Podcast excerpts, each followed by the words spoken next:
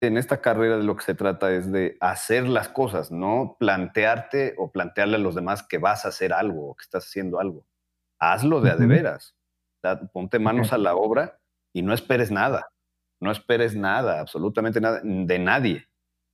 Haz lo que estás haciendo, sea una canción, sea un disco, sea un video, sea lo que sea, para ti. Hazlo porque te, te, te nutre a ti, te alimenta a ti, te apasiona a ti, pero no esperes nada de vuelta. No esperes hacerlo para que guste, no esperes hacerlo para que pegue, ¿no? Simplemente hazlo.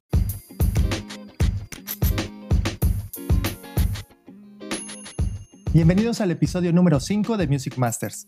Yo soy Alex Ángeles y estaré conduciendo esta aventura. Music Masters es un podcast de entrevistas a los mejores en la industria musical.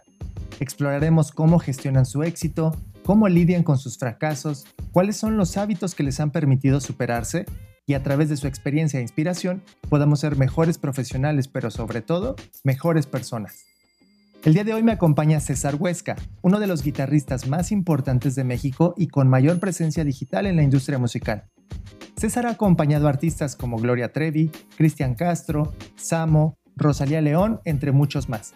Actualmente forma parte de la banda de Alejandra Guzmán, en el episodio hablamos sobre la importancia de crear una marca personal como músico, de cómo generar contenido de valor y cómo planifica sus series que actualmente tiene en YouTube, que son Calcando Solos, Voz de Locutor y Gear Science. Comenzamos con este episodio que estoy seguro te dejará muchísima información y conocimiento para que puedas poner en práctica de inmediato. Pues bienvenidos a un nuevo episodio de Music Masters. Y el día de hoy me acompaña un muy querido amigo, eh, compañero de muchas batallas desde hace muchísimos años. Bienvenido, César Huesca. ¿Cómo estás, César? Mi Alex, gracias, carnal, por la invitación. Todo bien aquí, dominguito, tranquilo. Bien, entonces, pues me gustaría primero que nada agradecerte por, por tu tiempo, por dedicarme una hora de, de tu tiempo. Estamos ahorita justamente grabando este episodio en un domingo en medio de la pandemia. Todavía seguimos eh, eh, transcurriendo en esta etapa complicada para, para la industria musical. Eh, y, bueno, pues... Y, lo que falta. Y lo que falta. Entonces me gustaría comenzar, primero que nada, contando un poquito de cómo es que tú y yo nos conocemos. Me voy a remontar por ahí de finales de los noventas, contando tú y yo somos de Pachuca y yo por ahí a finales de los 90 yo ya estaba tocando en, un grupo, tocaba yo en un grupo versátil y ya se empezaba a escuchar mucho que había un chico de Pachuca, guitarrista, que era muy bueno, se, hablaba mucho de que, que, pues, que estaba tocando increíble y que, y que era pues pues un crack en la, guitarra, ¿no? Me acuerdo perfectamente de una vez que yo fui a una feria de Pachuca y estás tocando tú con Daniel Piloto, con Natia, en el, no en el Teatro del Pueblo, sino en un, en un, escenario que estaba justo en la entrada de la, de la feria. No sé si te acuerdas, si te acuerdas de esa presentación. Claro. Bueno, Tiene pues 20 años de eso. 20 años, 1999 entonces. Ah, no, en 2000. Sí, 2000. Fue en el 2000, sí. Em, sí, por ahí tuvo que haber sido septiembre, octubre, en las fechas normales de la feria. Y efectivamente entrabas y a la izquierda, Exactamente. inmediatamente había un escenario montado ahí. Y, ahí está. ahí estábamos, estábamos tocando, pero sí, eso fue en el 2000. Bueno, esa, la feria. esa fue la primera vez que yo, yo te vi tocar. Y la verdad es que la banda, o sea, todos los músicos que estaban en ese entonces en esa banda, era una muy buena, buena banda todos, todos destacaban por su nivel de, ejecución y esa fue la primera vez que yo te, vi tocar. A partir de eso, digo, yo seguí tocando, tú seguiste tocando y cada, eh, cada cierto tiempo yo seguía escuchando muy buenos comentarios de César Huesca. Recuerdo que la primera vez que, que hicimos algo juntos y que nos tocó ya eh, estar en una misma situación musical fue en un ensayo, a ver, seguro te acuerdas, en un ensayo que hicimos para la banda de Darina, para un show que hicimos en, si no mal recuerdo, fuimos a Guanajuato. Eh, a Pénjamo. Bueno, pues esa, esa fue la primera vez que yo entablé este, pues contacto directo contigo, ¿no? Yo me acuerdo que, que me hablaron para ir a, tocar la batería, yo llegué al ensayo y la verdad es que yo estaba, pues yo estaba nervioso porque todos los músicos que estaban ahí eran músicos que yo había visto, yo tocaba también en una banda de rock y llegábamos a coincidir por ahí en muchos bares en esa época eh, y era una banda que pues yo a mí me gustaba mucho cómo sonaba, que era, era la, de, la banda de Chocolate Sexual. Entonces, este, pues yo, esa fue la primera vez que yo te conocía a, a, ti. Eh, montamos el show, nos la pasamos increíble en esa, en esa aventura de, de, de Pénjamo. Recuerdo varias anécdotas de ese día que ya, ya contaremos en otro episodio. Ahorita no, ahorita, no. No, están preparados para esta conversación. Entonces, a partir de entonces, empezamos a coincidir en muchísimos proyectos musicales. Hicimos de ahí eh, lo de Fantabulastics. Este, ¿Fue, ¿No fue antes? ah, no, Fue, fue primero entonces lo de Darina y luego Fantabulastics. Es Fantabulastics ah, era un proyecto que yo tenía con, con otros, otros amigos y e invitamos a César para que grabara las guitarras de ese disco. Grabaste no todo el disco, grabaste como la mitad de ese disco. Como cinco temas. Como cinco temas. Y es a partir de todas esas fechas que empezamos a, pues a coincidir, repito, mucho en muchos proyectos musicales y la verdad es que nos hicimos muy, muy buenos amigos. Recuerdo que después fue cuando me hacen ustedes la invitación para la banda de Oxes. Para Oxes, sí. Eso fue en 2007. 2007. 2007, sí. Exactamente. Entonces, 2007. De ahí, ya formalmente estuvimos tocando muchísimo tiempo, tiempo juntos. Este, incluso hace poquito todavía nos juntamos con esa misma banda de Oxes para hacer este, un concierto y la verdad es que debo de decir que, que te admiro muchísimo como, como músico de entrada y como persona te considero un, un, excelente amigo y también te, admiro mucho como, como persona y, sobre todo admiro mucho cómo has ido evolucionando, no en la parte musical, sino en la parte como ser humano. De verdad que es increíble la forma que has evolucionado. Me ha tocado estar en muchas etapas contigo de tu vida y, de verdad que aplaudo y, siempre estoy como muy orgulloso de, todo eso que, has hecho. Entonces, bueno, después de esta este, brevísima introducción, me gustaría empezar con, con, este planteamiento, ahora sí ya de las preguntas, para ponernos este, en, lo, en, lo, bueno. Venga, venga. Fíjate que hay un, hay un libro, no sé si has escuchado de él, que se llama Outliers. En, en la traducción en español está como fueras de serie. Es un libro de un autor que se llama Malcolm Gladwell. En ese libro, él hace un planteamiento de que para que una persona sea experta en algo, tiene que dedicarle al menos 10 mil horas. Entonces, una vez que una persona le dedica 10 mil horas a, lo que quieras, se puede considerar como una persona que domina esa, esa actividad. Entonces, me gustaría comenzar con, con esta pregunta. Si de entrada tú crees que esto, o sea, si estás de acuerdo con este planteamiento, y dos, si es así, ¿tú en qué momento crees que completaste esas 10.000 horas de, práctica y de estudio en la guitarra para, para considerarte que la, dominabas como tal? Ok, sí estoy de acuerdo con el planteamiento, sí creo que, hay algo de eso, aunque bueno, se dice, ¿no? Que hay diferentes como niveles de, de retención de ciertas cosas, ¿no? O sea, va a haber gente que aprende unas cosas más rápido, o más bien es más apta o es más capaz de, retener cierta información. Pero, uy, si hablamos de horas, si hablamos de tiempo, pues yo, yo empecé a tocar a los... Sí, justamente, perdón que te interrumpa, te hago esta pregunta porque sé que tú empezaste a, tocar y a dedicarle sobre todo muchísimo tiempo de estudio desde muy joven. Entonces la pregunta es, es, esta, justamente, por eso es que, es que te pregunto esto. Sí, yo, más, te digo, más o menos empecé a los 9, 10 y sí tocaba yo diario, diario varias horas, ¿no? no sabría yo decirte en cierta o de manera muy, muy acertada durante cuánto tiempo se cumplirían esas horas, que no sé hasta, vaya, no sé, no sé cómo, no, no te podría hacer el cálculo exactamente. Ah, yo creo que cuando tenía yo ¿Cuánto tiempo le dedicabas en ese entonces al día para ir más o menos calculando? Mm. híjole, entre, ponle tú entre mis 10 años y mis 14, 13, eran en promedio 6, 8 horas diarias, pero ya después de eso seguía. Cada que podía yo tener un día eh, donde no había escuela, había, habían vacaciones o lo que fuera, si podía yo estar toque y toque 6 horas ininterrumpidas, lo volvía yo a hacer. Pero vamos a hablar que el, grueso de tiempo ocurrió entre mis 10 y mis 14 años. Ok. Si, Tú sabes que no estoy bueno en matemáticas. Mira, vamos a sacar la, calculadora para, digo, más o menos, ¿no?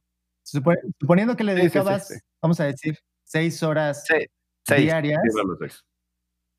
Vamos a suponer 10 mil entre 6, 1666 entre 365 días. En cuatro años y medio, más o menos, así a ojo de buen cubero, estamos hablando de que si empezaste como a los 10, 11, tú para los 15, 16 ya tenías las 10.000 horas. Entonces, me parece como, digo, ah, insisto, como un cálculo así a ojo de buen cubero, habrá días en que habrás practicado más, habrá días en que habrá practicado, habrás practicado menos, pero en eh, eh, a, mí lo que me parece como muy interesante es que tú desde muy joven empezaste a demostrar como, como una maestría en el, en el dominio como del, del instrumento, ¿no? Entonces, pues, Sí, te escucho. Sí, dime, dime.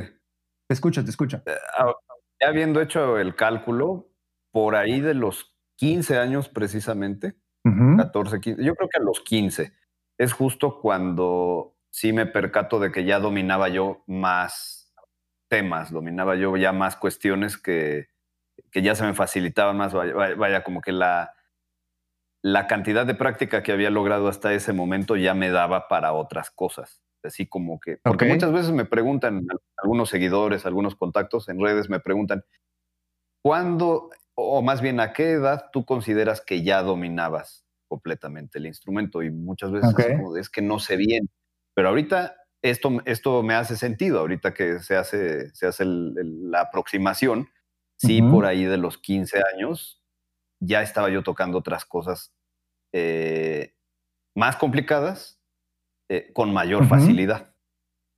Entonces, sí, sí hay, hay una, una congruencia, ¿no? Con lo que sacamos ahorita.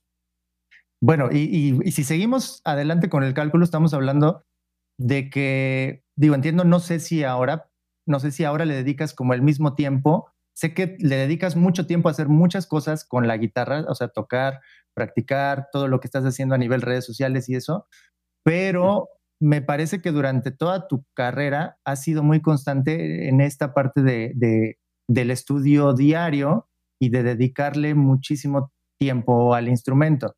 Entonces, ¿tú qué piensas de la constancia como elemento clave en el desarrollo de un músico?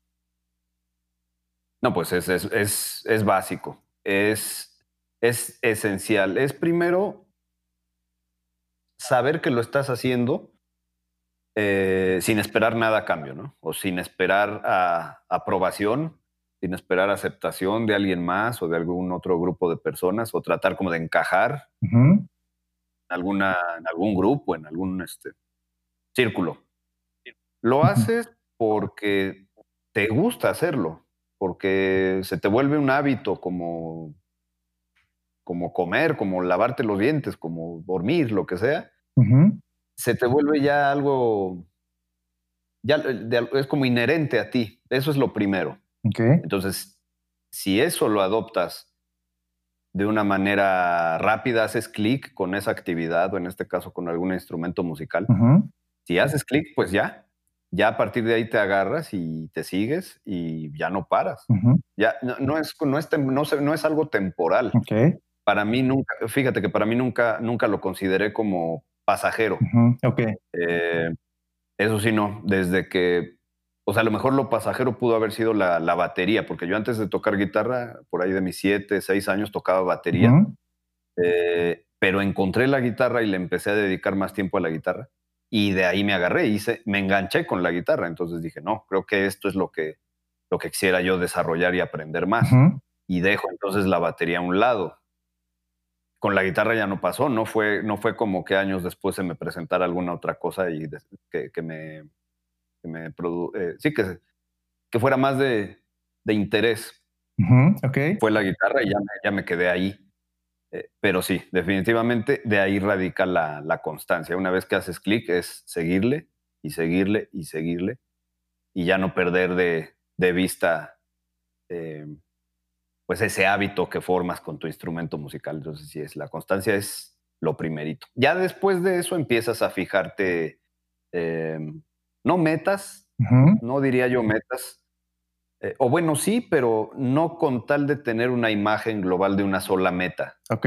No, a mí no me ha funcionado así. A mí me ha funcionado ir cumpliendo con pequeñas cosas y no figurando una meta final, una meta absoluta, ¿no? Y, y como obsesionarme con eso, es que yo quiero hacer eso nada más, sino que en el proceso me ha funcionado más eh, ir cumpliendo paso a paso con cosas pequeñas y, siguiendo con lo, demás, ¿no? Cumplir con eso y seguir con otra cosa, y cumplir con eso y seguir con otra cosa, y así como ramificando lo mismo hacia diferentes direcciones y tratar de ir eh, efectuando, ¿no? En, cada una de esas, de esas cosas. Pero si la base es la constancia y ya de ahí es la visión, ¿no? ¿Qué quieres hacer? Ok, fíjate que hablando de eso, me, ha llamado mucho la atención en diversas conversaciones que hemos tenido sobre la idea que tú tienes de fijarse eh, como límites de, fechas o, límites para cumplir los objetivos. Tú has comentado en diversas ocasiones, insisto, en las pláticas que hemos tenido, que para ti no te funciona así, que tú no le pones como, como fechas límite a, no sé, para conseguir ciertas cosas. Me gustaría como que, me contaras cuál es tu perspectiva de, esto. Ya. Creo yo que conforme lo he ido viendo y, me he podido percatar de eso en diferentes eh, momentos de, mi vida con diferentes personas, gente cercana, que, planea cosas o todo el tiempo está planeando cosas, pero se pone una fecha límite, ¿no? Dice, y, aquí tú, tú, lo, vas a, lo vas a identificar. O sea, ahorita ya no está tan de moda eso entre músicos o entre bandas. Eh, la palabra pegar, ¿no? Esa palabra fue como el tabú, ¿no? o, el, o para unos el santo grial en hace 20 años. O mm, es, que, es que quiero pegar, ¿no? Es que, es que no hemos pegado y tenemos que pegar. Es que tenemos que pegar. Es que mi banda no ha pegado. Es que mi banda ya va a pegar. Entonces, pegar, ¿qué es pegar? ¿No? Siempre me hice esa pregunta. O sea, hay que pegar entonces, ¿no? Eh, poniendo esa palabra bajo el contexto que tú quieras, se trata de pegar. ¿Qué es pegar? No sé, pero tengo que pegar. Entonces siento que mucha gente se perdió con ese concepto. Eh, entonces, dices, uy, no, pues mira, yo ya tengo tal edad, ¿no? Tengo, no sé, 25 años y si a mis 28 no he pegado, ya me retiro. Ok. Si a los, o tengo 20 y si a los 25 no estoy en, eh, ya no, no pegué en la tele o no pegué en el radio, pues ya mejor me, despido de, esto, ¿no? Y creo que eso, ese, ese concepto hizo que mucha gente tirara la toalla. ¿sí?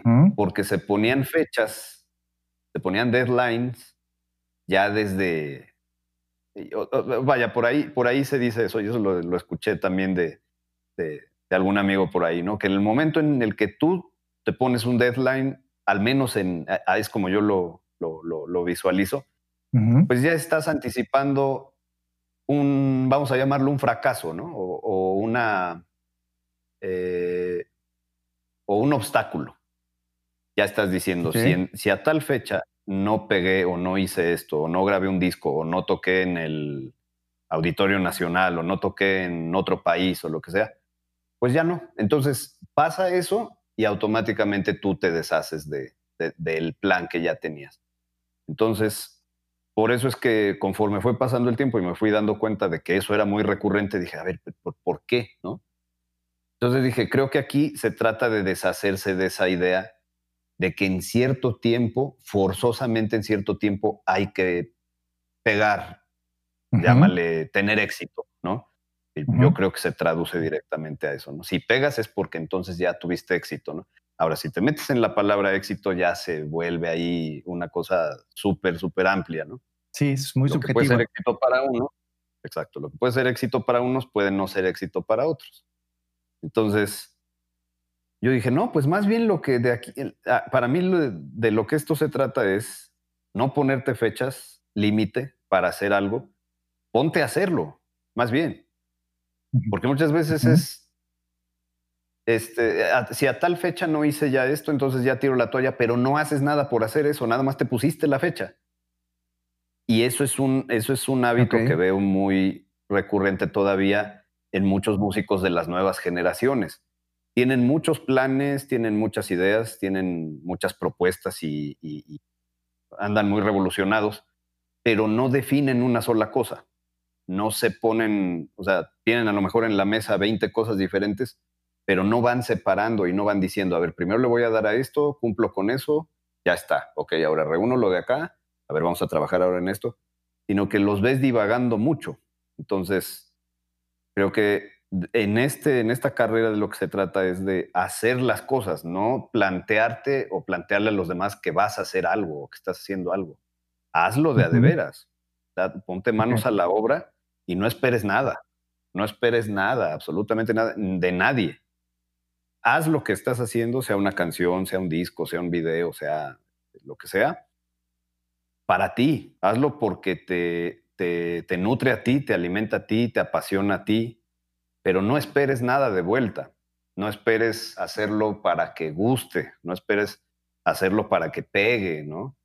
Simplemente hazlo, tú sácalo, hazlo, hazlo. Y se te ocurrió otra cosa, órale, va, plásmala, realízalo.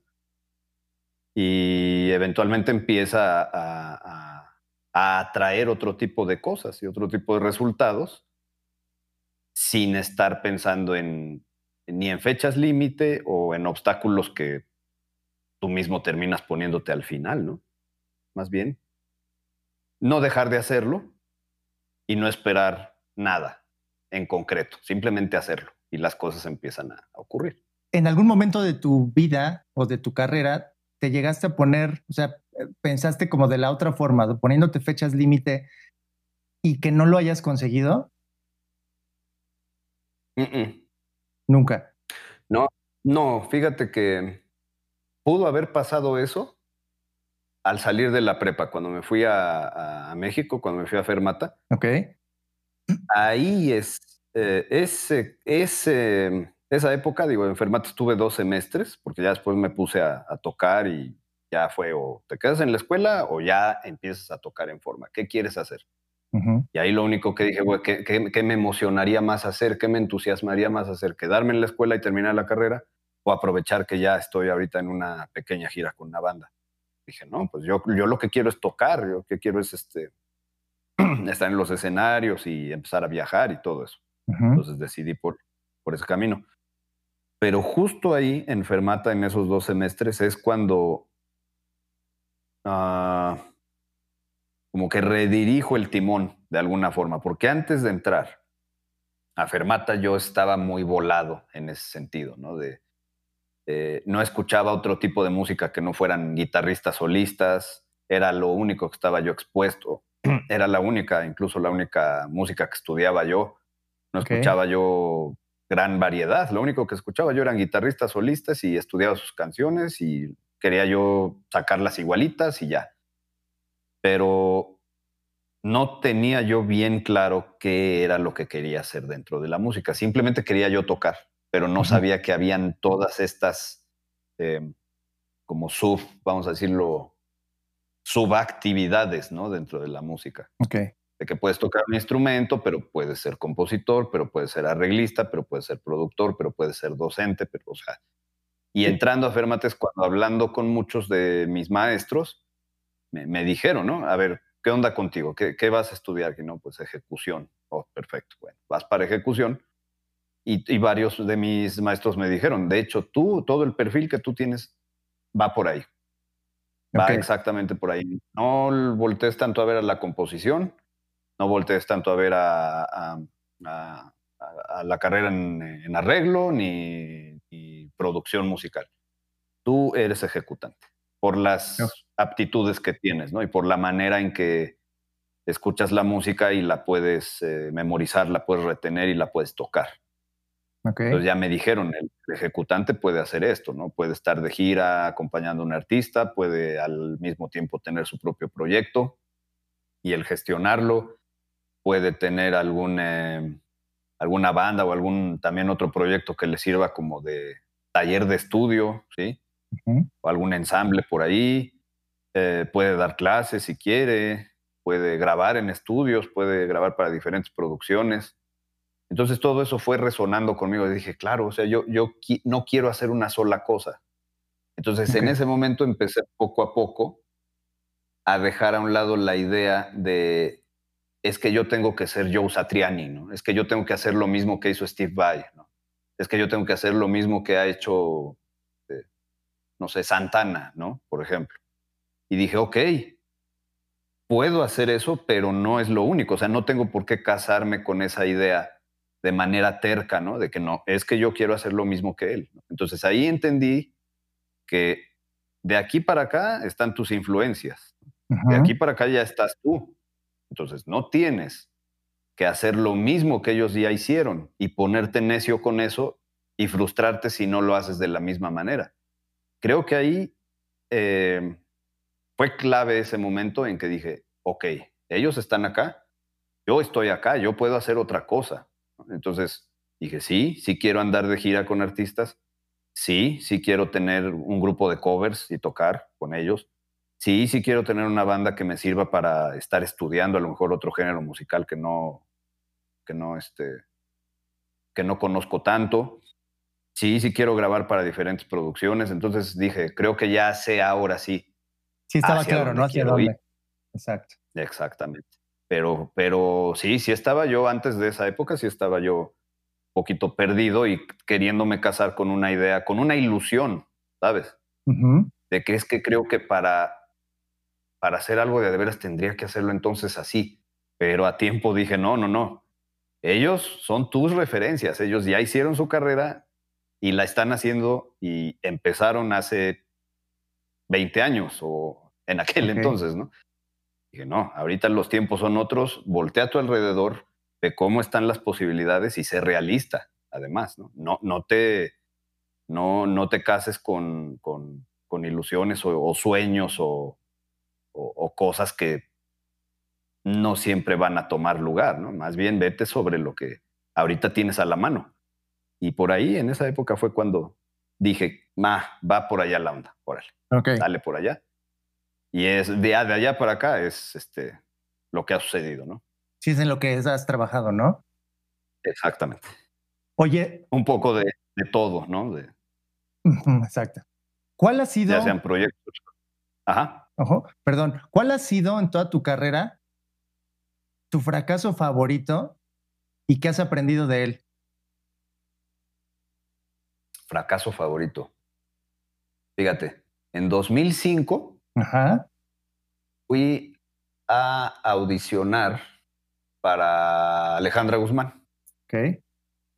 Me dijeron dos eh, miembros de su banda que yo ya conocía de la época de piloto. Okay. Este, Desiree Cabrera, que era la corista, y Fernando Lima, que estaba en sax y en coros también. Yo me hice muy amigo de ellos desde tres años antes, dos años antes que estuvimos, coincidimos con piloto, entran con Alejandra Guzmán y me dicen de repente que un guitarrista iba a salir y que pues estaban como convocando a, la audición a varios y ellos me proponen a mí.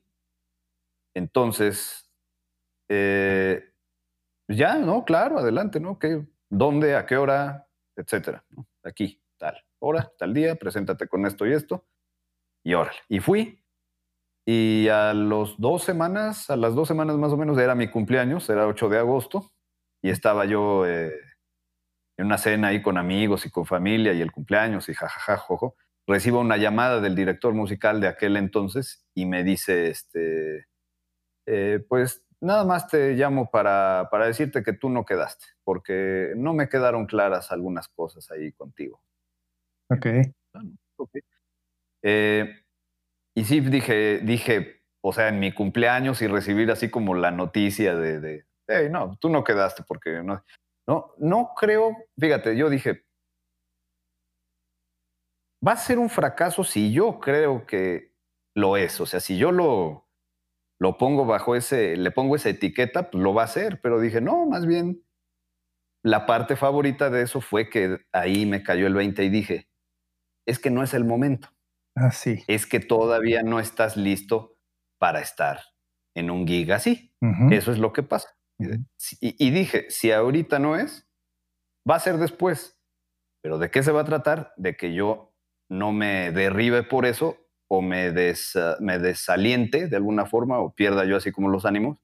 Dije, al contrario, tú sigue tocando, tú sigue le dando, tú sigue activo y eventualmente va a llegar el momento en que ya estés listo para estar en un eh, trabajo de ese, de ese, de ese tamaño. Y, esto, fíjate, pues, yo... Esto lo, o sea, esto que me estás contando, ¿lo pensaste de inmediato o lo pensaste después como de un proceso de, de, pues de entenderlo y de abordarlo de la forma en la que me dices? O cuando recibiste la llamada, dijiste, o sea, en ese momento lo abordaste así. No, no, no, sí pasaron varios días, sí pasaron varios días donde dije, a ver, eh, pues no te saques de onda, o sea, no, no quiere decir que ya, uta, ¿no? Ya, ya no se, armó, pues ya, bye, ¿no? Se acabó, se acabó la carrera musical, ya ve buscando otro rollo, ¿no? No, para nada. Sí hubo así como, ah, chale, bueno, ¿sabes? Pero a los tres días empecé a pensar eh, precisamente en ese, en ese aspecto, ¿no? De, no era ahora, no era, no tenía que ser en, este momento.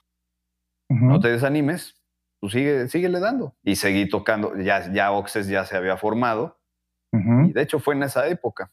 Oxes tenía cuatro meses de haberse formado cuando me invitan a hacer la audición para, para La Guzmán. Eh, de hecho, ellos lo supieron. Tú todavía, tú todavía, no, tú todavía no estabas, todavía pasaron dos años para que tú entraras. Sí. No.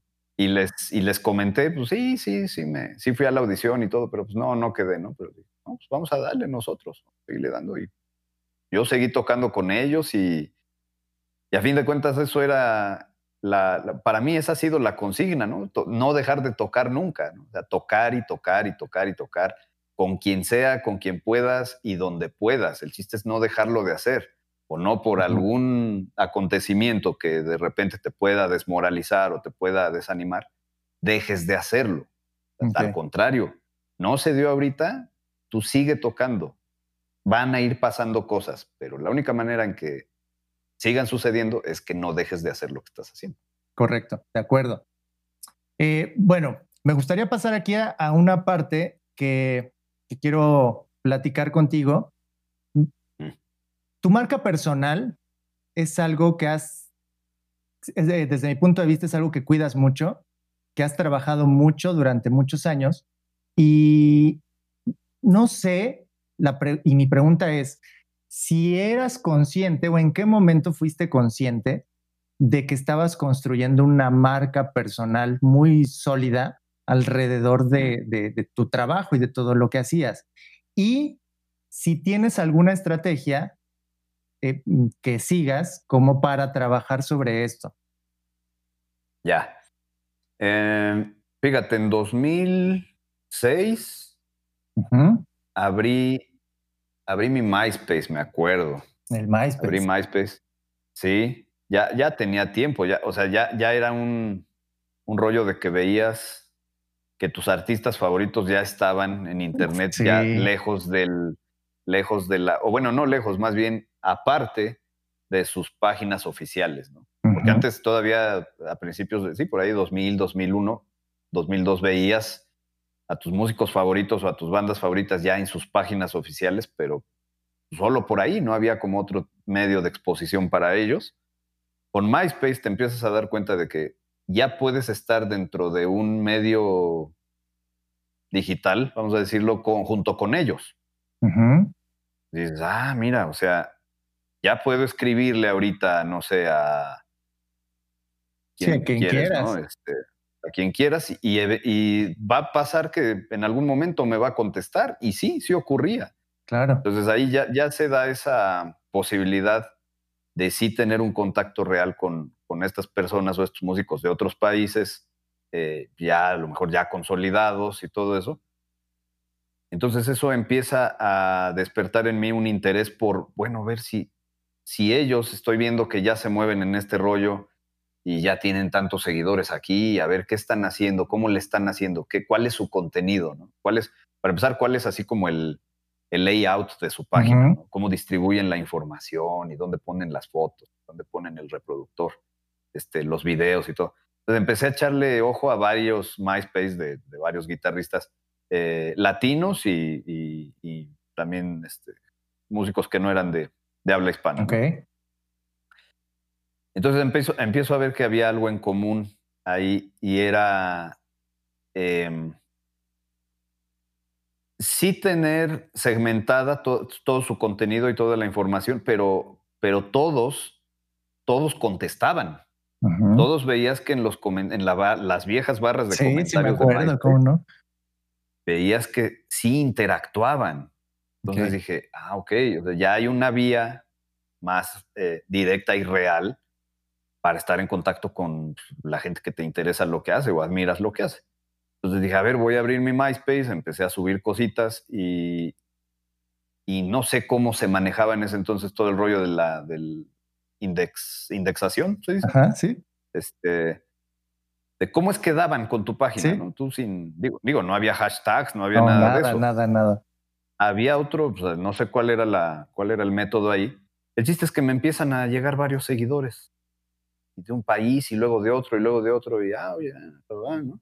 Cuando vi, eh, eh, iba creciendo rápidamente, ¿no? Los, los friends, ¿no? Ahí eran los. Exacto.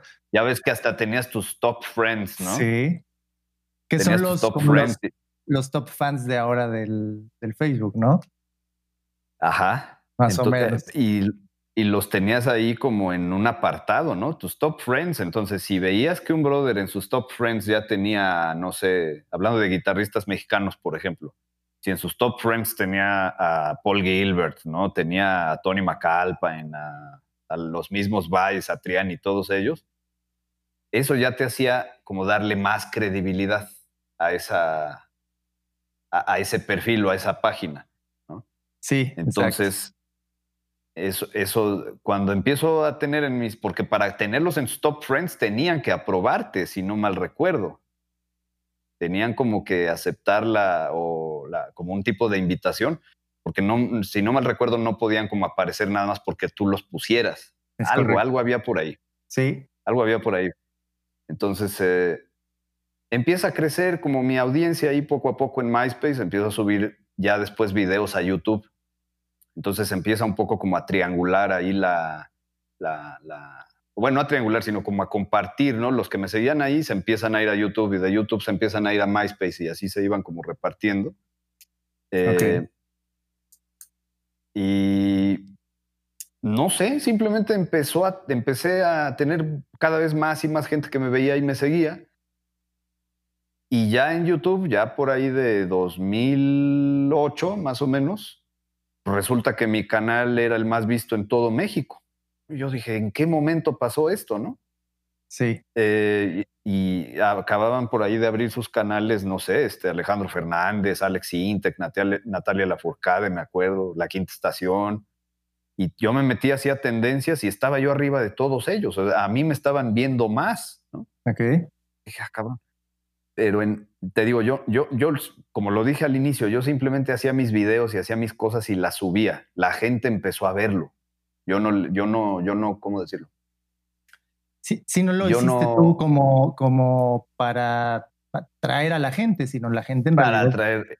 Llegó. Exactamente, fueron llegando, fueron llegando hasta que ya eran bastantes y de repente antes de que YouTube fuera todo el monopolio que es ahora y lo comprara Google y se pudiera eh, monetizar el contenido y eso, pues mi canal era el más visto de músicos en todo México. y de youtubers, entonces, porque antes habían como así, te ponían hasta honores, no sé si te acuerdas. Sí.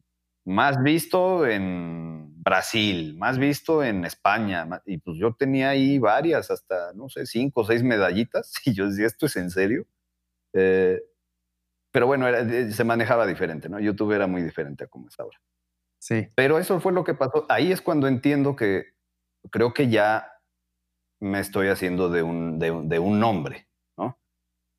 Ya veía yo que de repente me metía yo a Google y varias páginas hablaban que de un guitarrista mexicano y que tocando covers de sus guitarristas favoritos y todo eso. Entonces empiezo como a posicionarme. Ok. Y ahí es cuando empiezo a, eh, pues a ver de qué manera podía yo procurar mejorar de calidad mi contenido, ¿no? Entonces empiezo a cambiar cámaras, empiezo a este, mejorar audio, cambio de computadora, todo eso pues para seguir eh, vigente y ofreciendo algo de, mejor calidad cada vez, ¿no? Ok.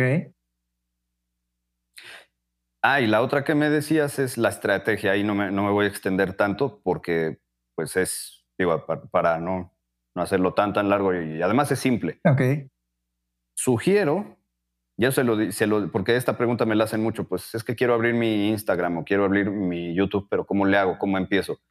Pues de entrada es no caer en lo que muchas veces se cae de que abres, sí, abres la página y quieres que se ponga solita a generar visitas, ¿no? Y, este, que alguien la vea y la comparta. No, tienes que trabajarla todos los días.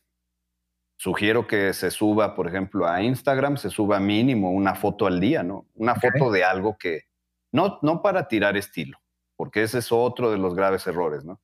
La selfie acá, la selfie allá, la selfie allá. Ok, no pasa nada, pero si eres músico, pues la gente no quiere ver selfies de ti.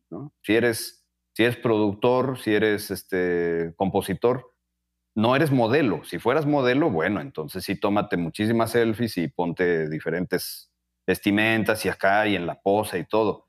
Pero no te confundas, si no eres modelo, no estás vendiendo tú tu, tu, tu físico de alguna forma, entonces enfócate a mostrar cosas referentes a lo que haces. Claro. Sube una, eres guitarrista, eres baterista, bueno, sube una foto de una batería, sube una foto de unas baquetas, sube una foto de este eh, tuya, ¿no? Tocando. Eh, o no sé, ponte creativo en ese sentido, agarra un platillo y póntelo en la cabeza, no sé, y ponte así como. Eso, eso es lo que se tiene que hacer. Eh, y tratar de estar presente todo el tiempo, no estar tampoco así como subiendo cualquier cosa con tal de estar activo, pero sí ser muy eh, cuidadoso con que el contenido sea coherente a lo que tú haces, pero sí que lo estés mostrando seguido, sí subir una foto diaria, un video diario tuyo tocando, eh, probando una batería, ¿no? una guitarra. Eh, no sé, que tienes tu guitarra puesta ahí, le entró así la luz de la ventana y te gustó cómo se vio, ah, pues le tomo una foto, ¿no? Y la subo tratar de cuidar con la estética también. Ok. Entonces, pero eso sí, o sea, tratar de estar no sobres con mil y mil cosas, pero sí mínimo una foto o un video al día, hablando de Instagram, por ejemplo. Y si se puede, si puede, de hecho es lo que hay que hacer. Si puedes centralizar eh, el origen de tu contenido desde Instagram y de ahí mandarlo automáticamente a Facebook y mandarlo automáticamente a Twitter o a alguna otra plataforma, hazlo. Ok. Sí. Em, el tratamiento de YouTube ya es diferente. O sea, creo que ahí no, no, no, se maneja el contenido de la misma manera. YouTube sí es más, hay que preproducirlo de preferencia. Sí. Ahí ya, porque no es tan inmediato, ¿no? En Instagram tú subes una foto así de, estás en la calle o lo que sea y puede funcionar en YouTube no es así. En YouTube ya debes de tener mayor eh, infraestructura o herramientas. Eh, pero sí tratar de, estar presente con contenido que vaya súper de acuerdo a lo que tú haces. No, no tratar de confundir rubros porque no vas a saber exactamente a qué tipo de audiencia estás eh, queriendo dirigirte. ¿no? Ok. Me gustaría preguntarte cuál es desde tu punto de vista el mayor beneficio de tener una marca personal que sea tan sólida como la tienes tú para un músico? Yo creo que, fíjate, en mi caso, y más en estos tiempos, ahorita que están un poquito complicados, el tener la marca y el ya haber eh, durante pues, bastantes años, haber circulado ya en diferentes redes y en estar subiendo contenido, audio, video, fotos, etcétera, pues obviamente vas como segmentando a tu, a tu público. Yo me he dado cuenta de que lo que estoy haciendo ya desde noviembre del año pasado para acá es dirigir tres eh, series, o más bien tres secciones de contenido, sobre todo en YouTube, ahora hablando un poco de YouTube. Eh, porque hay gente que le interesa eh, la parte de cómo tocar ciertas cosas, cómo le haces, cómo, cómo desarrollar o estudiar ciertas técnicas. Ah, bueno, pues para eso tengo lo de calcando solos, ¿no? Por ejemplo, que se me ocurre en el momento en que digo, ok, ya he hecho demasiados covers, ya he hecho demasiados covers durante muchos años, ¿no? Incluso, que tengo ya que cambiar un poco eso, ya, ya no quiero hacer covers, ya no quiero seguir eh, grabando videos donde yo estoy tocando una canción completa. ¿Qué más podría yo hacer bueno? Que, que, sea similar a eso. Eh, y dije, creo que puedo ahora irme más del lado didáctico, y poder enseñar este, a los demás a hacer ciertas cosas desde mi perspectiva de aprendizaje, de cómo es que yo he aprendido a tocar ciertas cosas, cómo es que yo las escucho y las asimilo y así las estoy exponiendo.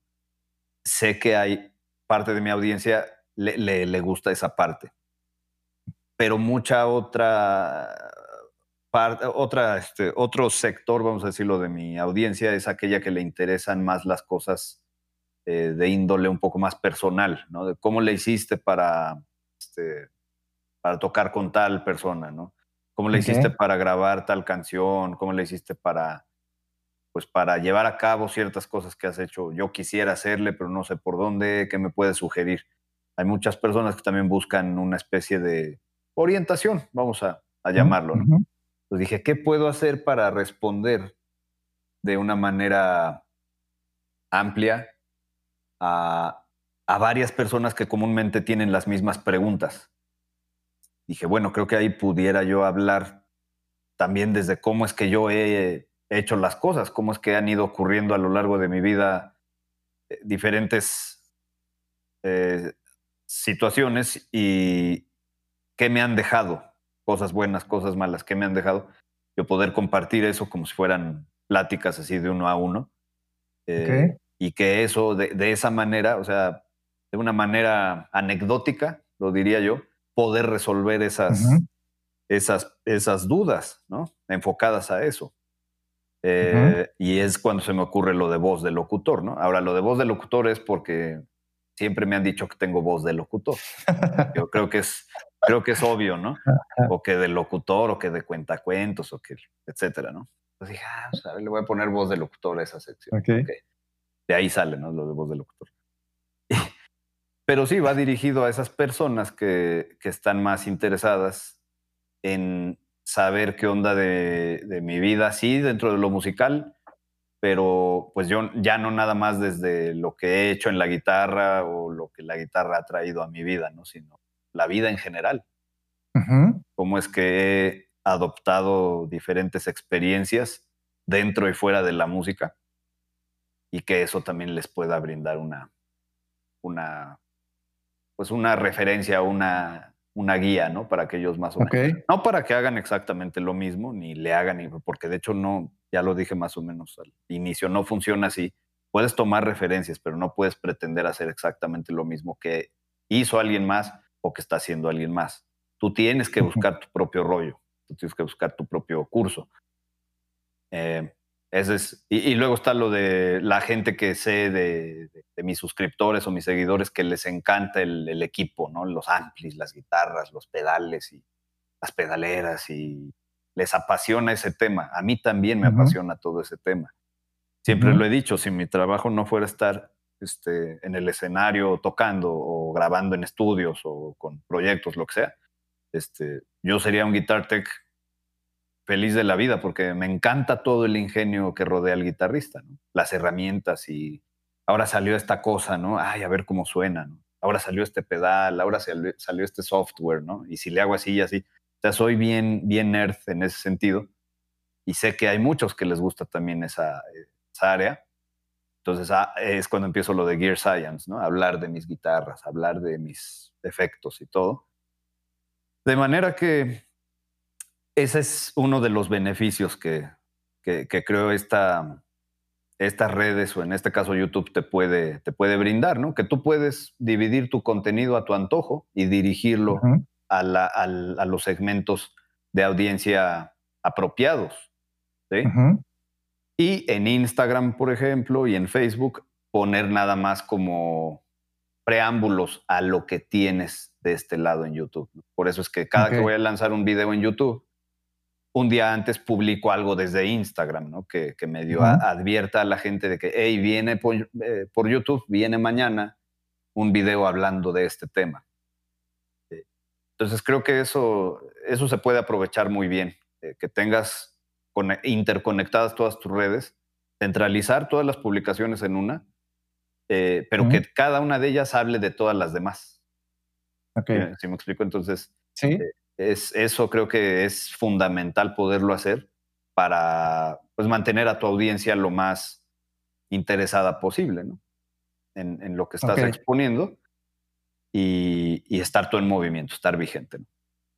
Ok, hablando justamente de YouTube, me gustaría eh, llegar a un momento de, tu carrera en donde estábamos tocando con Oxes y yo recuerdo que un día recibo una llamada tuya y me cuentas que te acababan de contactar para entrar a formar parte de la banda de Gloria Trevi.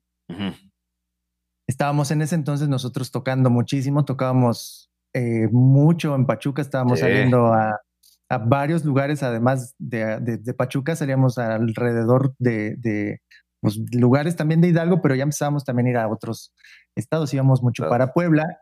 Y la verdad es que era una época muy, muy buena que yo recuerdo con mucho cariño. este, porque de entrada eh, no me la pasaba yo muy bien con ustedes tanto en lo personal, o sea, en todo lo, lo, no musical, Era, eran unas buenas aventuras.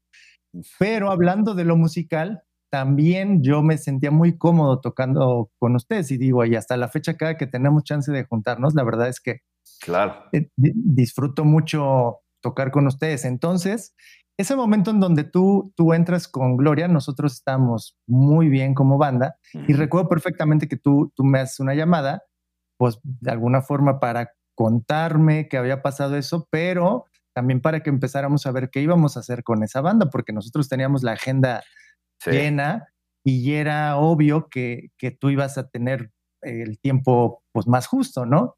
Entonces, en, en, ese momento a mí la verdad es que me dio mucho gusto porque era algo que, que en lo que tú estabas eh, claro que querías hacer y habías trabajado mucho para eso y, y me dio muchísimo gusto. Entonces, me gustaría saber qué tanto influyó el hecho de que en ese momento tú ya tenías una presencia, sobre todo en YouTube, muy importante. ¿Qué tanto influyó eso para que te vieran del equipo del director musical o la producción, no sé quién, para que se pusieran en contacto contigo y te invitaran a formar parte de la banda? Ya, sí, sí influyó bastante en el sentido de que yo ya no tuve que hacer una audición presencial vamos a decirlo. Okay. Ya, ya, no, ya no tuve que ir a, Ciudad de México a, a, o sea, presentarme y tocar ante el director o tocar junto con la banda para ver cómo, cómo ensamblábamos, etc. Aquí entra, entra también eh, los mismos integrantes que estaban con Alejandra Guzmán, Cire Cabrera y Fernando Lima, en 2005 en 2007, si no mal recuerdo, Desiré, Desiré entra con Gloria Trevi. Y eh, un año después deciden meter a una segunda guitarra a la banda. Entonces, pues empezaron a buscar diferentes eh, opciones y propuestas y Decide me propone a mí nuevamente ahora para, para Gloria Trevi.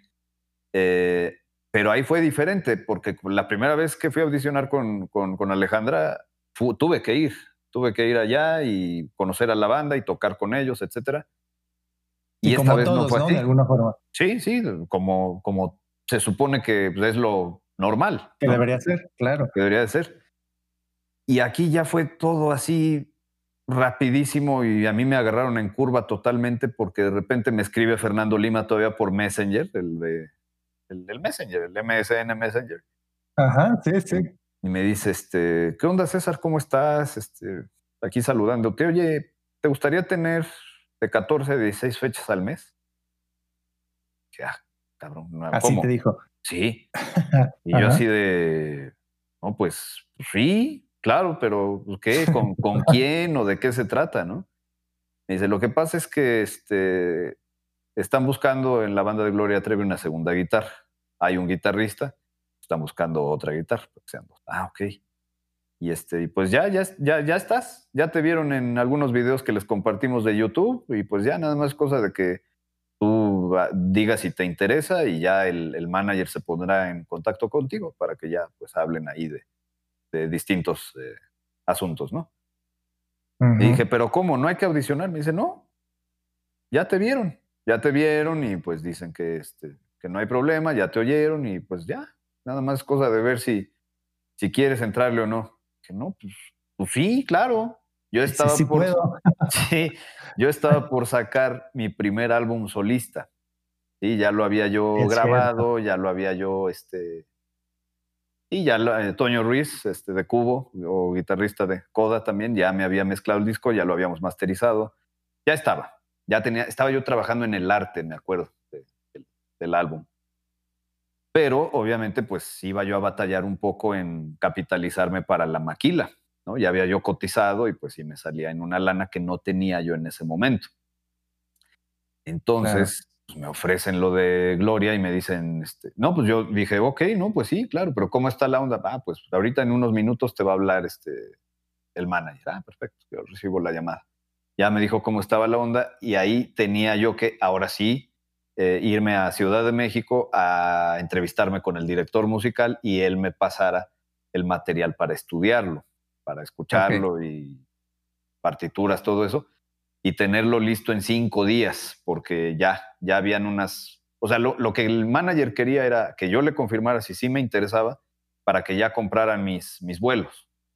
Para, y te montaras ya. Y me montara yo en menos de una semana. Ya, o sea, era yo llegar, hacer la primera fecha y eran siete fechas así consecutivas. Creo un día de descanso por ahí. Eh, entonces, así, así fue como se dio, se dio muy rápido, pero pues yo dije, a ver, ok, pero primero entiende qué es lo que está pasando. O sea, sí, está ahí la oportunidad, pero tienes a esta banda, tienes, tienes esta banda con la que estás trabajando bastante, esa es una. La otra es que tienes lo del disco, ¿sí? Y pues bueno, empieza así como a, reordenar las piezas de alguna forma. Siempre lo he hecho así, siempre lo he hecho así y me ha funcionado. Y no es descartar cosas, es simplemente cambiar el orden de ellas. Ok. Eh, y dije, ok, más o menos haciendo cuentas, o sea, con algunas de las primeras fechas que vaya yo a hacer con, con la Trevi, pudiera yo eh, tener capital para la maquila de mi disco y lo pudiera yo ya sacar. Sí. Dije, ok, entonces eso ya lo resolvería yo de esa manera. Eh, y lo vi, lo vi por ese lado, lo vi, ok, si acepto entrar a esa gira, voy a poder solventar mi propio proyecto. El de mi disco, el de mis canciones y mercadearlo y venderlo. Y así, así ocurrió, lo, lo pude maquilar y en cuanto ya tengo las copias físicas, lo mando a CD Baby y se empieza a vender en todo el mundo el disco.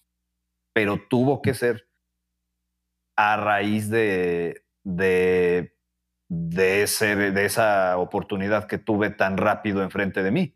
Si no la hubiera yo tomado, no hubiera yo podido probablemente este, eh, mantener echado a andar lo de mi propio disco. Entonces dije, pues va a tener que ser así y ya después veremos la manera de, este, de retomar con Oxes en cuanto se pueda o ver si hay, porque vaya, o sea, no, tú te acuerdas que no era onda así como de, ah, pues ahí se ve, ¿no? Pues buscamos, tratamos de ver quiénes se quedaban en mi lugar, ¿no?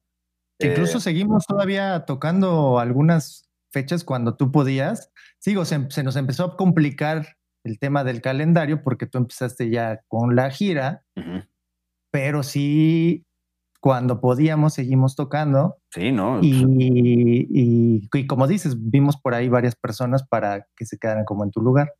Era la idea, era que alguien se quedara de, fijo, de preferencia. Eh, pero bueno, y al final optamos porque si se armaba algo con Oxes y yo andaba por aquí cerca, bueno, pues lo hacíamos, ¿no? Y me acuerdo que muchas ocasiones nos pasó así, de que yo venía de hacer tres, cuatro fechas con la Trevi y coincidía con que al llegar a Pachuca nosotros teníamos dos, tres fechas también y las hacíamos. Entonces hubo una manera de, replantearlo, ¿no? Y funcionó. Lo hicimos así, me acuerdo, como dos años o más incluso. Sí.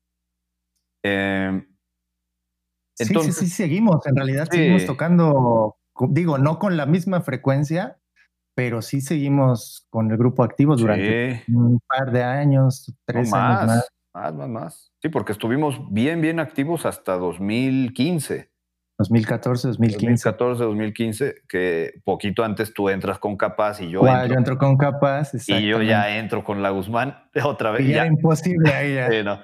Ya era mucho más difícil. Gustavo, Gustavo el, eh, Morales también, nuestro carnal. El bajista. Él, también empieza a, este, a colaborar con otros proyectos que también le, le, requería de, más tiempo. Sí, más tiempo, claro. Entonces, a mí eso es algo que me, me da mucho gusto, que tratamos de que Oxes durara lo más que se pudiera y yo creo que hasta ese año, hasta 2015 fue así, que cumplimos 10 años como banda, este, era ya como que justo decir, pues ya, hasta aquí estuvo, cada quien ya eh, agarra por su lado, pero ahora después de eso, no hay ningún impedimento y ningún problema en volvernos a juntar cuando se pueda Claro. Y seguir tocando. Creo que de eso se trata y es en lo que muchas bandas a veces fallan. Yo, mi, filosofía es nunca acabar de malas con nadie, ¿no?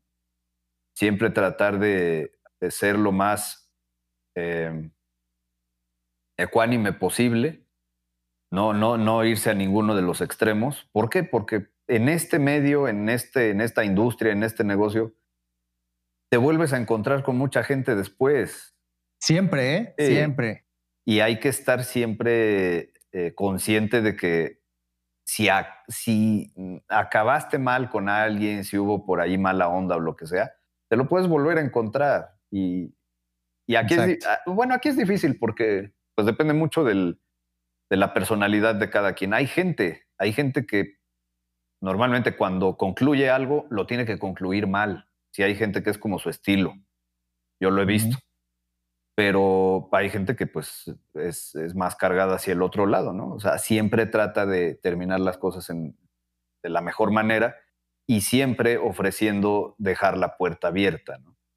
Y, me ha pasado, me ha pasado en lugares donde he tenido que decir, no, pues saben que de momento gracias y pues sí hay como saque de onda, pero no hay eh, mal rollo de por medio. Entonces, al poco tiempo se vuelve a ofrecer a trabajar con esa persona o personas y saben que yo ahí estoy, ¿no?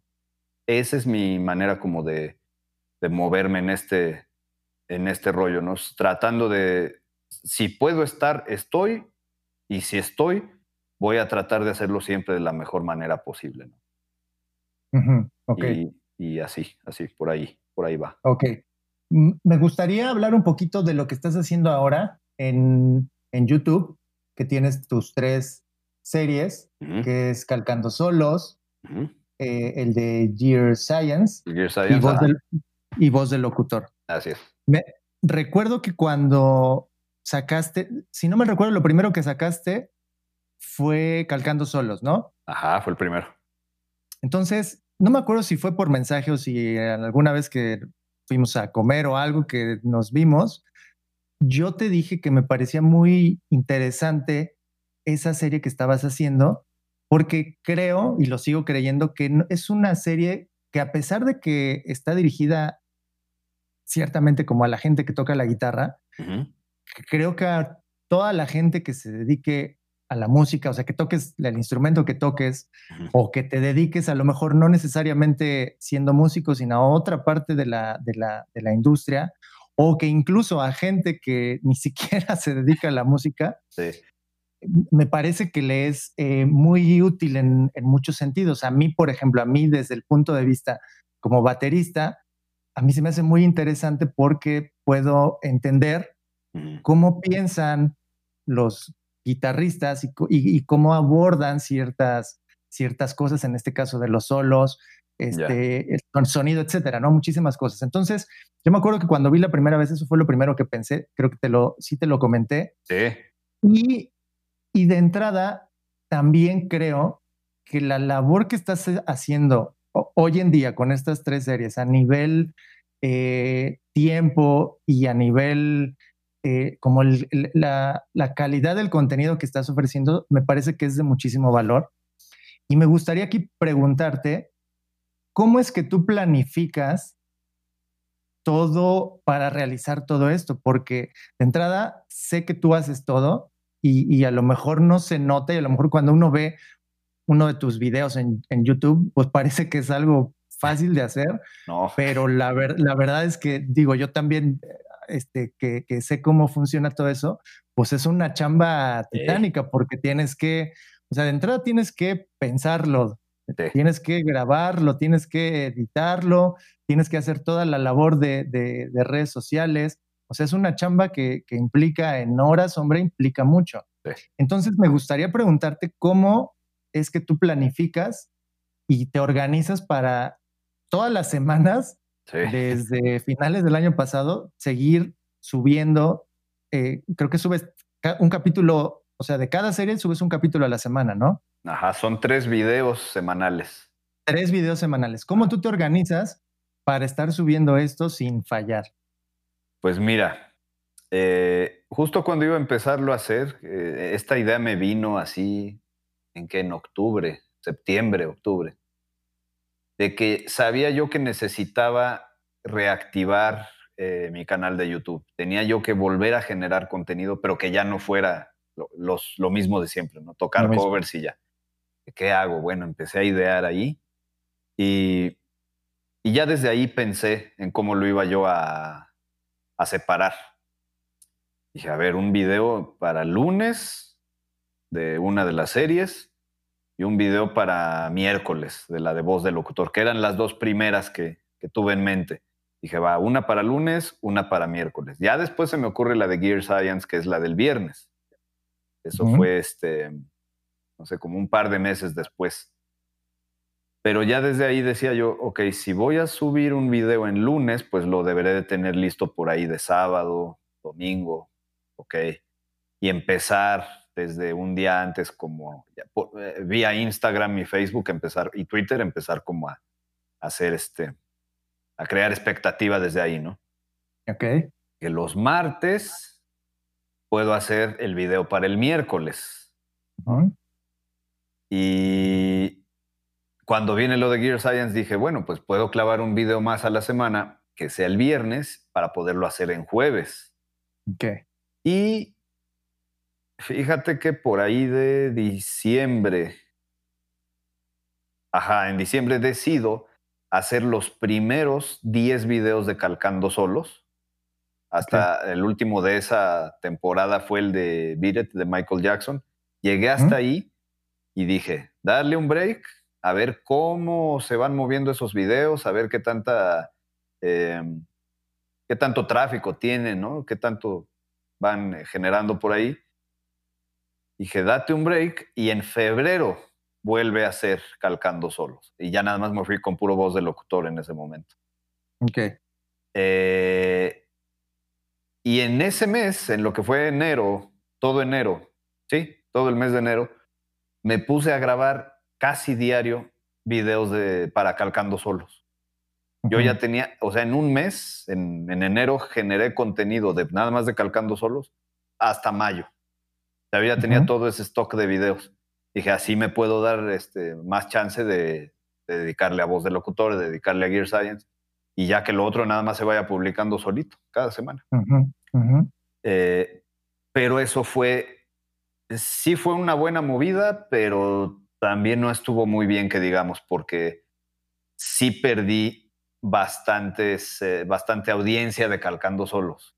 Ok. Por eso, porque hubo un, hubo un break ahí de un mes Y también pues no falta el brother que despistado que no entiende lo que estás diciendo, aunque lo pongas con manzanitas en el video.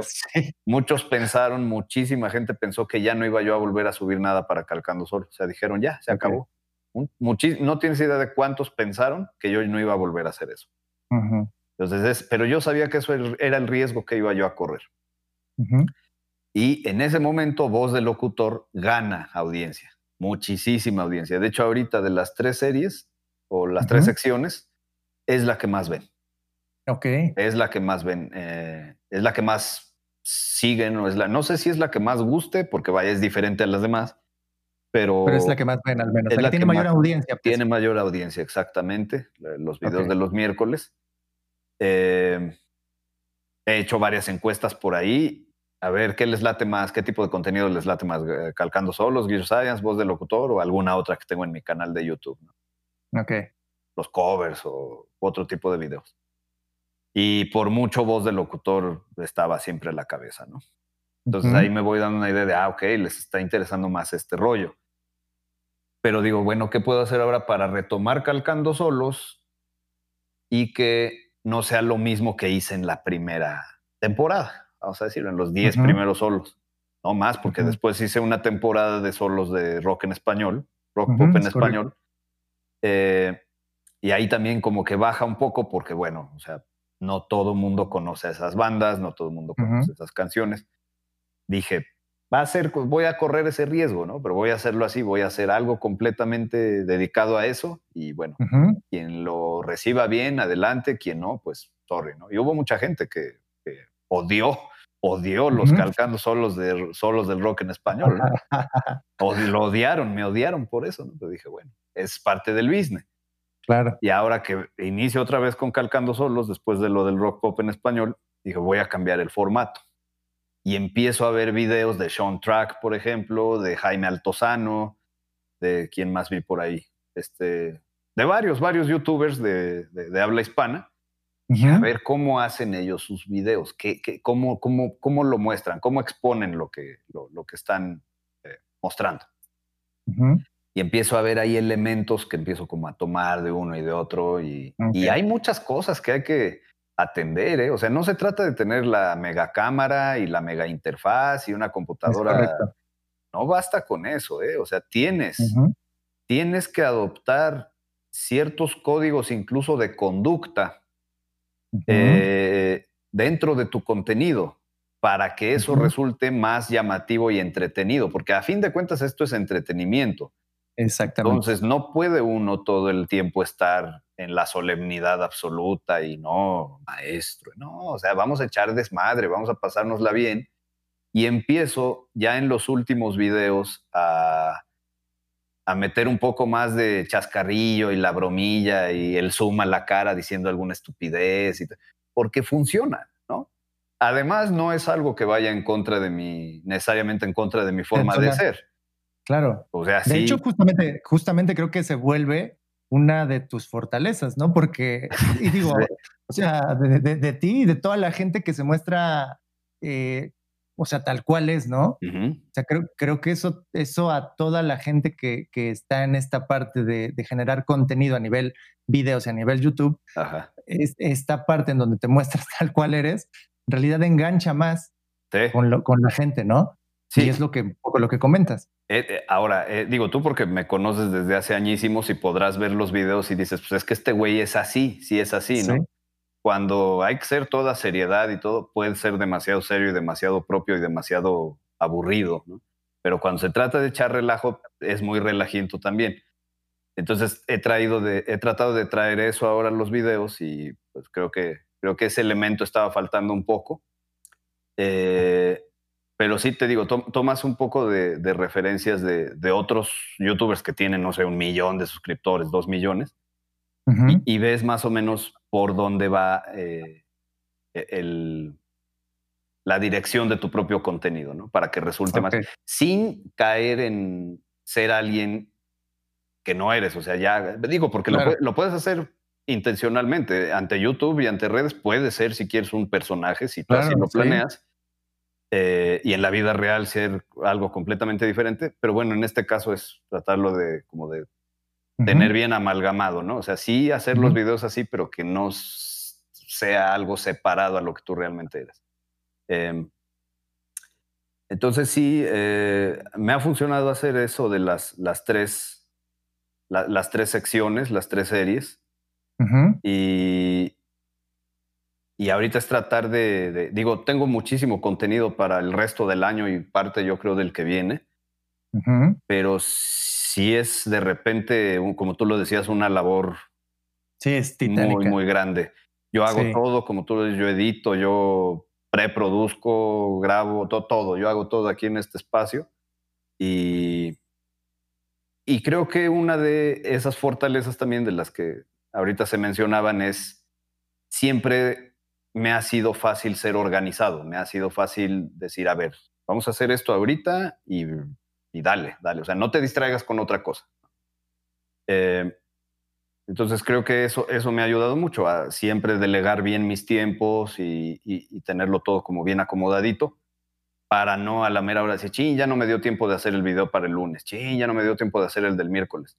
Eh, entonces, sí es como tratar de someterse, no, no de manera estricta en el sentido de la palabra, sino, sino sí llevar un orden, así llevar, saber que este día es para grabar video estos días son para grabar clases, ¿no? Este día es para alguna otra cosa. Y tratar de administrar tu tiempo de la mejor manera posible para que tengas todo resuelto de manera eh, productiva y provechosa, ¿no? Sí, además que creo que, esta parte de la planeación y la organización, o sea, más allá de lo que, en realidad, o sea, el impacto que tiene, es muy importante, pero creo que a veces no nos damos cuenta que esta planeación y esta organización también nos reduce el tiempo de hacer ciertas cosas. Sí, claro. ¿no? O sea, una vez que lo tienes ya bien planeado, bien organizado y todo en orden, a la hora de que lo, ejecutas, pues está tu, tu plan tan, tan bien hecho hacia dónde lo tienes que hacer que creo que te ahorras mucho, mucho tiempo, que si no lo planeas, no lo harías. Y posiblemente, como tú bien dices, pues posiblemente no llegues, ¿no? Sí, a, lo que necesitas hacer. Por eso creo que sí es muy importante, como dices, la, organización y la planeación en este tema de la generación de contenido que, hablamos de tus series, ¿no? Sí, no, no es como, pues ahí al ahí se va a irlo haciendo como se me vaya ocurriendo. No, sí hay que hacer una, una planeación previa, saber en qué día grabas video, qué día publicas. Eh, y además, sobre el tema que vayas a abordar, poderte documentar lo más que puedas, ¿no? Si hay algo que no tengas muy claro y vayas a hablar de cierto tema, bueno, pues para tratar de hacerlo lo más amplio y eh, demostrativo posible, pues documentate, ¿no? Ponte a, ponte a ahondar más en el tema y ofrece mayor información, mayor cantidad de, información sobre eso. Y eh, de alguna forma, apegarte siempre a, ya a, ese, a esa especie de esquema que tienes, ¿no? Dentro Exactamente. de tal día esto, tal día el otro, tal día el otro. ¿Puedo hoy hacer otra cosa? Bueno, si puedo, va adelante, pero pues ya dando siempre como prioridad a lo, a lo que ya tienes, porque si ahí empiezas a distraerte, empiezas a variar el ritmo, de repente vas a tener ya el tiempo encima. Pero sí, sí hay que, sí hay que organizarse para hacerlo. Hay videos incluso, por ejemplo, para los de voz del locutor no hago guion, por ejemplo. Es así, te lo avientas. Porque ahí nada más haz de cuenta, prendo una cámara, prendo la otra, les doy grabar y. Ah, eh, ah ¿de qué va a ser? Ah, va a ser de tal tema. Y me empiezo a descoser, ¿no? De repente me queda, me queda de repente un video de media hora y este y lo voy acortando de manera que quede lo más sintético posible, pero que se, se entienda de qué estoy hablando. Y me, me, llega a quedar, no sé, de 20 minutos, ¿no? De 17 minutos, dependiendo de qué esté yo hablando. Pero, por ejemplo, para Gear Science sí tengo que hacer este, guiones casi siempre. Claro. Los hago primero y digo, ah, hablo primero de este tema y de aquí me voy para acá y de aquí me voy para allá. Porque si no, perdería yo muchísimo tiempo. ¿no? Esos, esos videos, para que veas, no los puedo improvisar. Ahora, con, el, con voz de locutor sí se puede, es más, más abierto eso. Con Calcando Solos también, eh, ahora con el nuevo formato, tengo que, si no hacer un guion, tengo sí que organizar los, los temas. ¿no? Ah, ¿en qué tonalidad está este solo? Ah, tal. Ah, vas a exponer primero eh, intervalos, qué está ocurriendo, ¿no? Ahí de melodía contra armonía y lo vas diciendo en tiempo real. Por eso ese nuevo formato me gusta más porque es como si estuviera yo con un pizarrón diciéndole al alumno, ah, mira, aquí es esto, esto y esto y esto, y te voy señalando todo. Eh, porque el formato anterior no era así, le decía yo nada más a la gente dónde poner el dedo, qué cuerda era, qué traste era, qué nota era, y si le tenía que hacer así o así o Y ahora creo que está mucho más eh, didáctico, diría yo, muestra mucho más información y a mí me permite de alguna forma eh, compartir más cosas, ya no, ya no nada más hacia dónde poner tu mano y tu dedo, sino qué está ocurriendo, cómo está ocurriendo la música dentro de ese solo.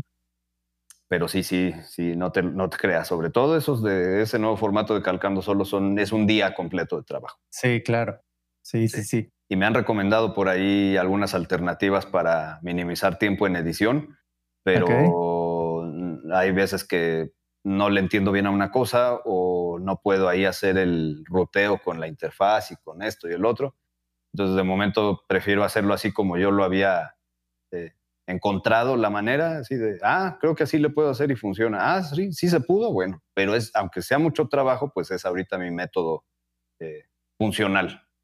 Okay. Ya si encuentro de repente algo que me ayude a ahorrarme tiempo en edición o, incluso en grabación, pues adelante, ¿no? Ok.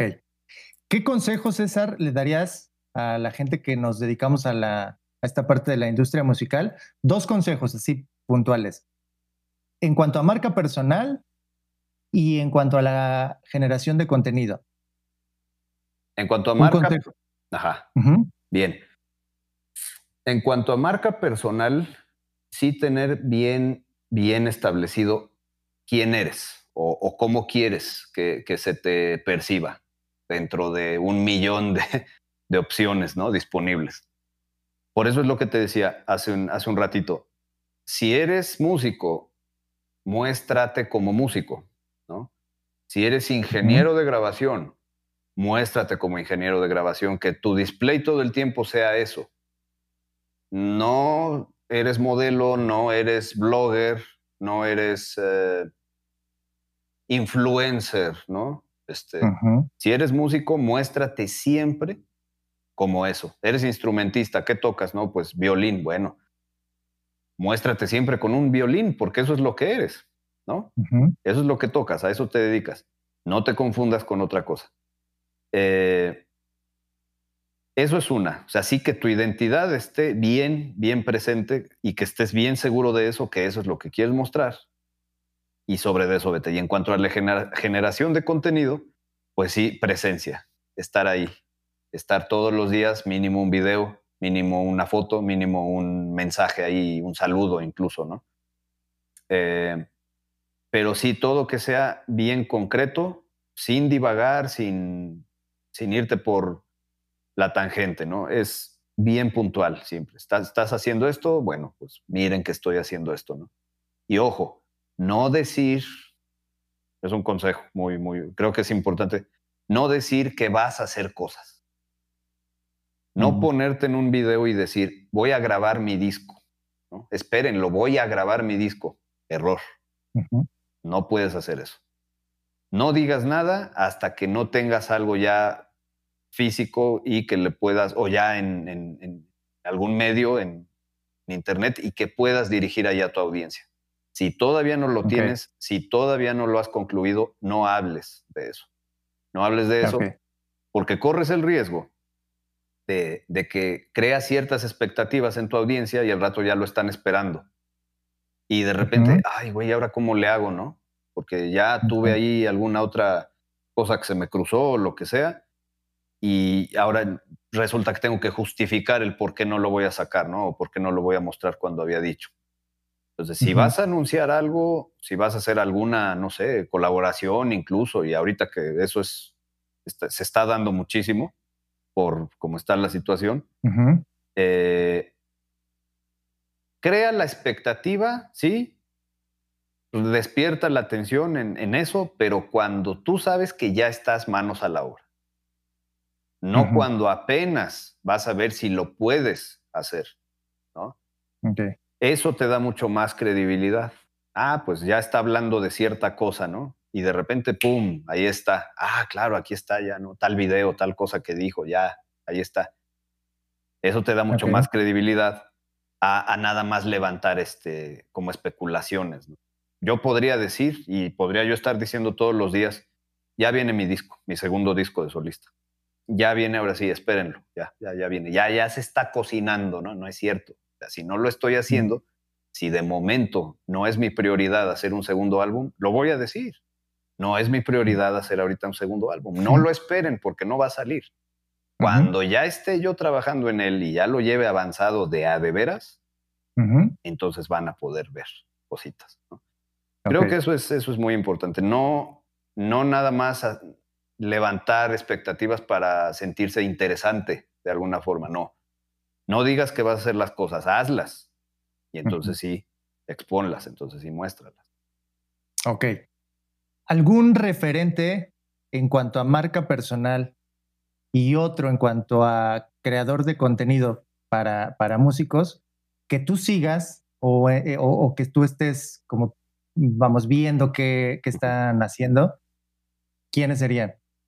Mira, últimamente he estado viendo mucho a Jaime Altozano, un español. Ok. Eh, y he encontrado que, bueno, ya lo había visto alguna vez, este, hace un par de años creo, haciendo un análisis de un soundtrack de, eh, hecho por Hans Zimmer, creo que era él. Okay. Y de ahí dije, órale, este brother, ¿no? Eh, si quieres, por ejemplo, clavarte así súper cañón en teoría musical, en aprender teoría desde lo más básico hasta algo ya más avanzado, sus videos están perfectos, perfectos en cómo, muestra toda la, eh, desde el ingenio que tuvo, ¿no? Para arrancarle, pareciera que le arrancó las teclas a un piano y las pone así todo en, ¿cómo le llaman? En time lapse. Ok. Y aparece todo ahí con papelitos, los nombres de las notas y todo eso. Si no lo has visto, chécalo. El brother está. no lo he visto, lo voy a checar. Está cañón para eso. Sus videos son muy. Eh, el ritmo visual y como, como él expone todo y cómo lo, lo, lo expresa, te mantiene ahí súper clavado en lo que está diciendo, ¿no? He visto cosas así, pero analiza otro tipo de asuntos, ¿no? No nada más en cuanto a teoría musical, sino este, música de videojuegos, eh, ah, varias cosas, eh, soundtracks de películas, etc. Y está también, por ejemplo, Sean Track, que lo sigo desde hace, desde que me nominó para lo de los 50 intros en cinco minutos, en diciembre fue, y lo sigo desde entonces porque dije, ya había visto unos como stills, ¿no? Así como las miniaturas, pues. Este brother analizando por primera vez, pero pues decía, ah, chido, ¿no? Y buscaba yo ahí alguna otra cosa. Pero ya después que veo que me nomina para este rollo, veo el video que él hizo para el reto. Y pues vi que clavadísimo también así de que no, aquí usé una guitarra de tal y le cambié la afinación cinco veces para todo el track que toqué de principio a fin y lo conecté a un Kemper y lo conecté acá y de acá. Dije, no, pues este güey está igual que yo. Este, y, lo empecé a seguir y empecé a ver sus análisis de, y sus deconstrucciones, ¿no? De cómo tiene el multitrack de una canción y empieza a hablarte en tiempo real de él lo que va escuchando y te lo toca en el piano o te lo canta o te lo toca en el bajo, la guitarra. dije, este güey está... Es que esa es la onda, ese es precisamente el, lo que hay que, como hay que dirigir el contenido hacia tu audiencia. Entre más puedas hacer y más puedas mostrarles, pues va a ser mucho mejor. Por eso tiene más de dos millones de suscriptores en menos de dos años. Eso es inaudito, ¿no? Eh, entonces ellos dos son, son referentes que he visto últimamente y se me hacen muy, muy representativos. Además de que pues, son de habla hispana, ¿no? No son, no son gabachos. Y como marca, pues yo creo que también ellos pudieran ser, eh, pudieran ser eh, dos exponentes, que diría yo, ¿no? Eh, de momento son los que me vienen a la mente y que hablan de música, que hablan de algo a lo que yo me dedico, porque pues hay muchos otros por ahí, digo, hay estando peros también, a mí me encanta el, humor también, he encontrado a varios cagadísimos y también los, los sigo y lo que quieras, pero es otro tipo de contenido. Sí, claro, claro, por supuesto. Este, y digo, de aquí de, México está Dave Cortés, está David Cortés, David, Dave, Dave, Dave Cortés. Sí, el de Secretos del Shred se llama. Ok, sí, sí. Este, y súper bien también, ha, ha mejorado mucho su contenido de un tiempo para acá. Y también muy clavado en la onda guitarrística específicamente. En, Ok. eh, en, en aparatos, en software, en, en- en canciones también, bandas. Es muy bueno él también. Y está otro también que es más eh, comicoso de alguna forma. Está Magafi, ¿no? Este Mariano. Magafi Blogs, que es Ok. más como blogger, guitarrista, no al revés. Digo, el brother toca Ah, ok. muy, toca súper bien la guitarra, pero tú ves los videos y él tiene el perfil más de un blogger. De blogger.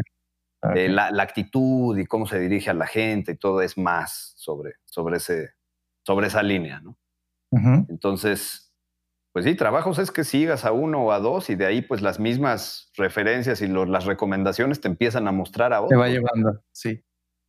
Sí, así, así Fíjate que ahorita, que hablas de lo de Sean Track, digo, de entrada, la, el video, o sea, el resultado final de la colaboración que hicieron juntos me parece que quedó increíble. Pero a mí lo que me llamó much- muchísimo la atención es eh, la forma en la que lo lanzaron. Ajá. Digo, y te voy a hacer una pregunta al respecto. O sea, no sé si todo esto lo planearon en conjunto. No me refiero a la- al, al- al- al tema de la canción que hicieron, Ajá. sino a la forma en Right. la que lo lanzaron.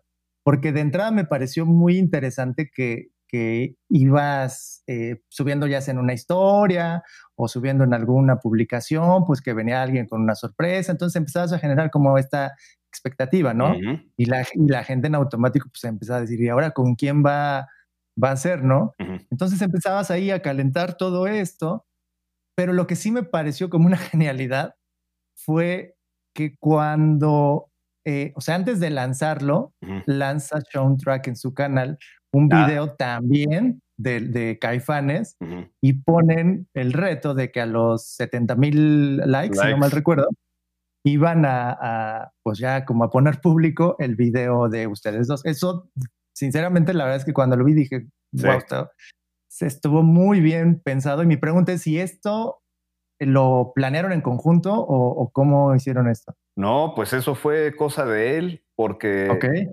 yo no sabía que había hecho el análisis, sino que ese día en la mañana Ajá. me manda, me manda un mail y me dice, oye César, eh, ya he grabado mis partes para el video, tocando yo, Ujú. cantando, etcétera. Eh, me gustaría que ahora tú me, eh, me mandaras las tuyas y en cuanto me las mandes ya me pongo a editar el video. Pero fíjate, todavía no tenía el video editado Ujú. y sube el análisis de la, de la célula que explota diciendo que ya lo tenía, que nada más era Ok. cosa de que le diera, de que le diera ponerlo público ya, ¿no? Sí, En ese momento el video no existía. Y, y en es- y el día que sube el análisis es el día que yo grabé mis partes para, eh, para el video, ¿no? El tema, el track, ese sí, ese, el audio lo tuvimos listo en menos de una semana. Ese sí se dio rapidísimo. Él hizo más o menos, me mandó la idea de, de arreglo, de, de- como su idea. Encima le puse, me pareció excelente, no le cambiamos nada. Encima le puse las guitarras, se las mandé. Me dijo, ya está, para mí ya está, ya no se le hace nada más. Y el audio quedó rapidísimo. Lo mandó a plataformas digitales y se publica el audio unos cuatro o cinco días antes del video. De hecho, el audio ya existía, ya estaba, ya estaba en línea. Mucha Ajá. gente, ya sabes, todos los fans obsesivos, yo creo tanto de él como míos, lo encontraron, el audio, y empezaron ahí ya como a decir, ah, ya sé qué canción va a ser, va a ser tal, ya la encontré claro. en Google Play, ya la encontré en Spotify y no sé qué. Ah, sí, porque eso también estuvo genial, ¿eh? Que, que no revelaran el, El, el sí, Joder, qué canción era y que decían que, que pusieran ahí cuál era. Eso estuvo buenísimo. ahí también. sí le dije yo, desde el primer día le dije, porque él me decía, este, oye César, es que mira, me encantaría que hiciéramos algo de Caifanes. Hace poco, este, analicé la de afuera, me encantó. Y me gustaría, aprovechando que tú eres mexicano, bueno, y que Caifán es una banda muy reconocida por allá, pues que hagamos algo de Caifanes. Me dice, tú escoges las canciones o escoge la canción. Y, y digo, órale, va. le hice cuatro propuestas. Le mandé este, Ajá. Mátenme porque me muero, afuera, Ujú, Aviéntame, ujú. y de noche todos los gatos son pardos, que por alguna, fíjate lo que son las cosas, yo no sé por qué, como de un mes antes, mes y medio antes de que se planteara lo de la colaboración, estaba yo escuche y escuche y escuche esa canción. me, dieron ganas de escucharla y la empecé a poner aquí en la compu y mientras hacía yo mis cosas o, pero digo, no sé, trapeaba, limpiaba, lo que fuera, la ponía y en loop, y en loop, y en loop, y en loop. Como una semana después, semana y media, mucha gente más de lo normal me empieza a, decir, ¿no? Hoy estaría buena una colaboración con el soundtrack. Hoy estaría. Y dije, a ver, le voy a, le, mandé un mensaje directo por Instagram y le dije, ¿qué onda, John? ¿Cómo estás? Oye, pues la comunidad solicita que hagamos algo juntos. ¿Qué onda? ¿Qué hacemos? Y me contestó inmediatamente, ¿no? Que él pues estaba de alguna forma como a, espera de que yo también le, propusiera que hiciéramos algo, ¿no? La, verdad es que también yo estaba ya planeando hacerlo porque mucha gente me lo estaba pidiendo. Y ahí es donde se origina lo de Caifanes y él me decía de la de afuera, decía, es que mira, yo creo que por cuestión comercial y por reproducciones que he visto en Spotify y todo, afuera es muy conocida.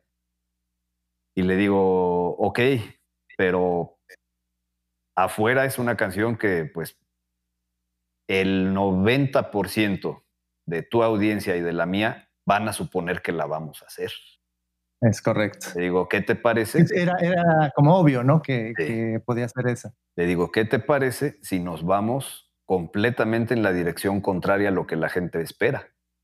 Y vamos a hacer una canción que no sea tan comercial de Caifanes, pero que sea un muy buen tema y que pueda ser, porque estás de acuerdo que afuera la conocen nuestras mamás.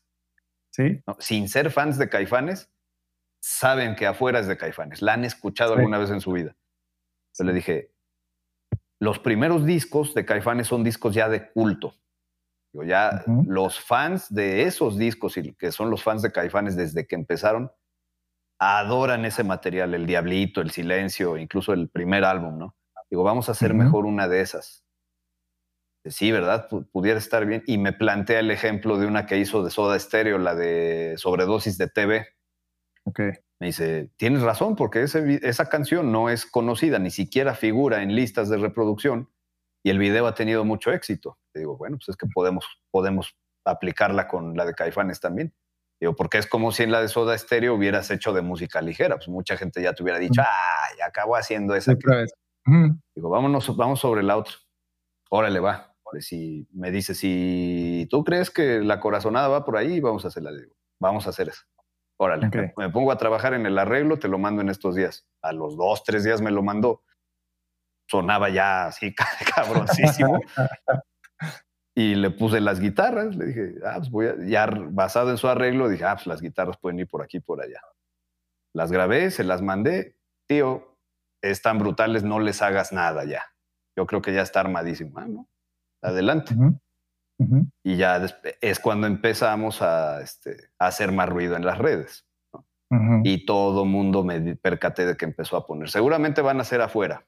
Seguramente van a ser, no, no dejes que. Seguramente van a ser, este, aquí no es así. Y pues no. Nos fuimos completamente por el otro lado y él resultó bien, bien este, sorprendido por eso. ¿no? Me dice, es que yo creo que ha sido de los covers que está teniendo mucho mejor recibimiento de todos los que he hecho, ¿eh? Dice, y eso que no es una canción conocida de, de Caifanes. Y sí, y sí fue, fue, fue, un, fue un trancazo, fue un trancazo y todavía lo siguen viendo bastante y lo están comentando todos los días. Y ya sabes, ¿no? Ya graben un disco. Ahora quieren que hagamos otro video, ahora quieren que hagamos un disco completo y bla, bla, bla, ¿no? Seguramente vamos a hacer algo más adelante pero sí, fue, fue, fue una de esas cosas, como te decía hace un rato, que no dices que vas a hacer, te pones a hacerlas. Y la consigna es hazla y trata de que sea algo bien, bien macizo, bien sólido. Y órale. Y entre él y yo dijimos, compadre, yo sé que acá en México hay, hay fans de caifanes bien enfermitos, bien, bien loquitos, que van a decir cómo se atrevieron, con, la, hicieron la hicieron pedazos, es una basura. Y, ha habido gente que lo ha, lo ha, dicho, ¿no? Han sido, como siempre y como en todo, ¿no? Exacto, han sido una minoría, pero sí ha habido gente que, que desaprobó, ¿no? Según ellos, el, el, cover. Pero dijimos, ¿no? Mira, vamos a hacerlo. A ti y a mí nos encantó cómo quedó sonando. Eso es lo importante. Ahora sí lo expones y quien lo reciba bien, adelante. Y quien no lo reciba bien, ni modo. Es parte del, del negocio, ¿no? Okay. Y, y, así fue, así es como se dio. Pero eso sí, eso de hacer el, el análisis de la célula y ahí hacer como comercial de la colaboración. Eso a mí ni siquiera me avisó que lo iba a hacer. Cuando yo vi ya lo había okay. hecho. ¿no? Ok. Y, y, dije, órale, güey, a ver si llega a los 70 mil. Y cuando vi ya iba en 20 mil. Cuando vi ya iba en 30 mil. Se tardó como tres días, ¿no? Tres, cuatro días a lo mucho. Tres, si no mal recuerdo, tres, pero pues eso demuestra que él conoce muy bien la respuesta de su audiencia, ¿no? Y sabe hasta sí, dónde. Lo, te, lo, tenía de alguna forma medido, ¿no? Ya lo tenía medido y, hmm y en cuanto se publica, ¿no? Pues empiezan así a llover los comentarios y los likes y todo, y ahí es donde él empieza a monitorear que estaba teniendo bastante, bastante este, impacto, ¿no? Ok. Pues a ver, a ver si pronto hacemos alguna otra, alguna otra andilla del estilo. Perfecto. Bueno, vamos a entrar ahora en una parte en donde te voy a hacer unas preguntas rápidas y las respuestas pueden ser también rápidas. Y este, y bueno, ahí te va. La primera. Venga. ¿Qué consejo le darías al César Huesca de hace 10 años? Que tuviera cuidado con los excesos. Ok. Sí. ¿Esto es por qué? Pues porque de repente, sí, cada vez me iba yo dando cuenta que, que mi salud se estaba viendo muy deteriorada. Habían síntomas, habían cosas que, que eran eh, motivados por, por el exceso de ciertas cosas. ¿no? Ok. Ok. Ajá. Siguiente. ¿En dónde ves a César Huesca en 10 años? Tocando en un escenario. No sé en dónde, okay. no sé con quién, pero eso es un hecho, tocando. Ok. ¿Tienes alguna rutina o algún hábito que, que lleves haciendo durante mucho tiempo y que hasta el día de hoy lo, lo sigas haciendo? Durante mucho, mucho tiempo, no. O sea, hablamos de un año y medio más o menos. Eh, uh -huh. Le he entrado mucho a la meditación okay. y a este, los baños de agua fría. Adoro los baños de agua fría. No sabes lo sí. que son. Bueno, no sé si lo hagas, pero si no lo haces, inténtalo poco a poco y son la, la onda. Ya no puedo, ya siempre. no podría volverme a bañar con agua caliente. O sea, siempre te bañas con agua fría. Siempre, desde hace ya año y medio, más o menos año y medio. Ok. Fría, fría, lo que se dice fría. Ok, perfecto. Tres apps que sean imprescindibles para tu trabajo, que traigas ahí en tu teléfono. Aparte, no aparte, necesariamente musicales, ¿eh? o sea, que, que, vamos, que te resulten útiles Ajá. para ah. tu trabajo como músico. Ah, para mi trabajo como músico. Sí. Eh,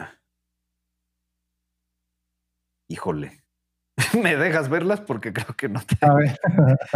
es y por, que, por, eso te digo, no necesariamente musicales, porque hay quien a lo mejor el WhatsApp Ajá. es una herramienta pues como de chamba porque te, ah. le sirve para comunicarse con, con gente. Digo, pero si tienes musicales, este, está ideal. Mira, tengo el Vbot, Ok. Que, ah, eso está buenísimo. Que sí. me encanta. Digo, no lo uso para, para tocar necesariamente, pero tiene algo que ver como con la música, ¿no? Entonces tengo ese. Ajá. Eh, porque aparte te quiero mencionar las que están fuera un poco de las redes sociales, ¿no? Ok. Y que no es ni Instagram ni que vaya. Tienen, y que las usas. Las uso totalmente para chambear, pero tengo ese, el V-Bot, tengo una que se llama Monitor Mix de Yamaha, que es es este, la onda porque, por ejemplo, en los shows con la Guzmán linkean la consola de monitores a esa aplicación. Entonces tú, okay. te, tú te vas ahí ecualizando sí, como quieres, ¿no? Esa uh -huh. y otra, pues podría ser. Tengo una aquí de, para practicar modos y practicar escalas de oído. ¿Cuál es? Se llama, creo ya no existe, pero se llama, okay. o sea, ya no la puedes descargar, pues, pero se llama, o a lo mejor cambió de nombre, no sé. Se llama mm. The Mouth, Mouth Quiz. Ok. Mouth Quiz. La voy a buscar y si está, la dejo también en la descripción por si alguien la quiere checar, para que la pueda ir revisar. Y está buenísimo, pues puedes escuchar o leer incluso escalas mayores, menores, todos los modos de cada una, jazz menor, eh, armónica menor, pentatónicas, todo. Ok, ok. Siguiente. Tres, tres cosas que consideres son las más importantes que se deben trabajar para hacerte un lugar en la industria musical. Tres cosas. Tres cosas. Eh, compromiso, comprometerte, comprometerte, perdón, 100% a tu actividad. Eh, visión. Una vez que estás comprometido, saber hacia dónde quieres ir, qué es exactamente lo que quieres hacer o qué son las cosas que quieres llevar a cabo. Sí. Y realismo, diría yo. No, no, no involucrarte o no eh, casarte con ideas o con sueños guajiros, que tú en muy, muy tu interior sabes que nunca va a ocurrir, pero aún así insistes con eso y lo pregonas, ¿no? Eh, el ser realista es hacer las cosas, es materializarlas, es, es tenerlas en las manos. Okay. Y yo creo que esas son eh, las tres claves para, pues yo creo que para cualquier cosa, ¿eh? tanto para el rollo de la música como en cualquier cosa a la que te dediques en la vida. Debes de comprometerte con eso, amarlo, debes de visualizarlo de, de una forma realista para que entonces exista ese, esa parte de realismo de, lo que vas a hacer. Ok. ¿Qué significa para ti la palabra éxito? Hacer lo que tú quieras hacer, lo que te nazca hacer. Ok. Sin lo, que lo que mencionaba al inicio, ¿no? Sin esperar nada. Hacer lo que tú quieres hacer sin esperar nada. ¿Y en este punto de tu vida te consideras exitoso? Sí. Sí, porque sigo haciendo eso que me gusta y disfrutando el trayecto todo el tiempo, disfrutando el trayecto cada día sin estar forjándome bajo falsas pretensiones o, falsas expectativas. voy a hacer esto y nada más. ¿Por qué? Por el placer de hacerlo y que eso traiga a mí lo que tenga que traer. Ok, perfecto. ¿Tus planes, César, a futuro? Bueno, pues ahorita como está la onda, así de que todavía no estamos. Sí, que no estamos, de entrada no estamos movilizados todavía, todavía está uno medio restringido. Pues es seguir creando contenido para YouTube, para redes, para todo eso.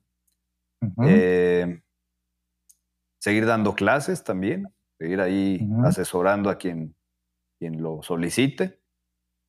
Y pues seguir tocando. Fíjate, ahorita es bien chistoso, pero en este, en este periodo, desde marzo, he podido hacer cosas eh, que antes por tiempo no podía, ¿no? para con otras personas. He podido hacer un buen de colaboraciones. ¿no? Digo, está la de Sean Track, por ejemplo, ¿no? Está otra que hice hace poquito con una guitarrista que me gusta mucho, este, Steph, ¿no? Steph, Steph Campbell, sí, con ella, que quería yo grabar un videito con ella desde hace muchos años, entonces se pudo hacer. Este, Con Rosalía León hice algunas cosas también desde casa. Eh, ¿Qué más? Eh, pude ya terminar de grabar todos los solos para el nuevo material de The Architect, ¿no? que estaba yo atorado un poco con eso, los pude terminar ya también.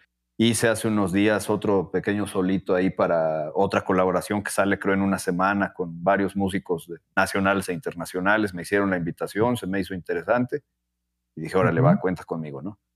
Este, Entonces estoy, estoy haciendo más cosas creo que cuando no estábamos en, en bajo contingencia, ¿no? Creo. Y pues esa es la movida, seguir activo, seguir presente y pues tratar de, digo, sí estar informado respecto a otros asuntos, pero no mm, clavar toda tu atención y toda tu energía en eso, ¿no? Porque no siempre es bueno, más bien sí, ubícate, eh, ubica los problemas o más bien la problemática actual en general, económica, social, hasta política si quieres, pero eso no eres tú, tú eres lo que haces, ¿no? Políticamente, socialmente, este, van a ocurrir cosas buenas y malas, pero tú decides qué tanta energía y qué tanta atención les dedicas, ¿no? O a eso, o le dedicas más atención y más energía a lo que tú haces y a la gente que está más cerca de ti, sobre todo, ¿no? Ok. Entonces, pues es, es seguir en tu, en tu asunto y para adelante, ¿no? Ok, tus redes sociales o dónde te podemos encontrar. En Instagram como Huesca, bueno, César Huesca, así, o como Huesca Guitar, pegado. Ajá. Este, Twitter es César Huesca GTR. Facebook como César Huesca. Que de hecho, bueno, la página oficial es César Huesca Music. Sí. Y en YouTube como César Huesca Music también. Ahí, ahí, ahí. Perfecto. Ahí nos vemos. Ok, para la gente que no te sigue, ahí te puede encontrar y estar pendiente ahí de lo que, de lo que andas haciendo. Y bueno, pues por, por último, me gustaría como agradecerte de, de tu tiempo. Eh, es muy inspirador siempre tener una charla contigo. Espero que mucha gente que pueda escuchar esta charla también eh, se pueda inspirar y sobre todo se pueda eh, llenar de energía y pueda poner en práctica sobre todo toda esta información y todo, todo esto de lo que hoy, hoy hablamos. Es que es la intención claro. de, de, esta, de este podcast. Y pues nada, César, muchísimas gracias y ya nos estaremos viendo muy pronto para hacer cosas. Claro que sí. Gracias a ti, Alex, por la invitación. Fue un placer. Digo, como siempre, igual platicar contigo es de, es de maravilla, ¿no? De diferentes temas. Ojalá nos veamos pronto, ojalá toquemos pronto también. Y claro, espero todo esto que, ahorita pudimos compartir y pude, pude platicar, pues le sea de, de, utilidad de diversas maneras al, al público, ¿no? De eso se trata. Estamos para servir.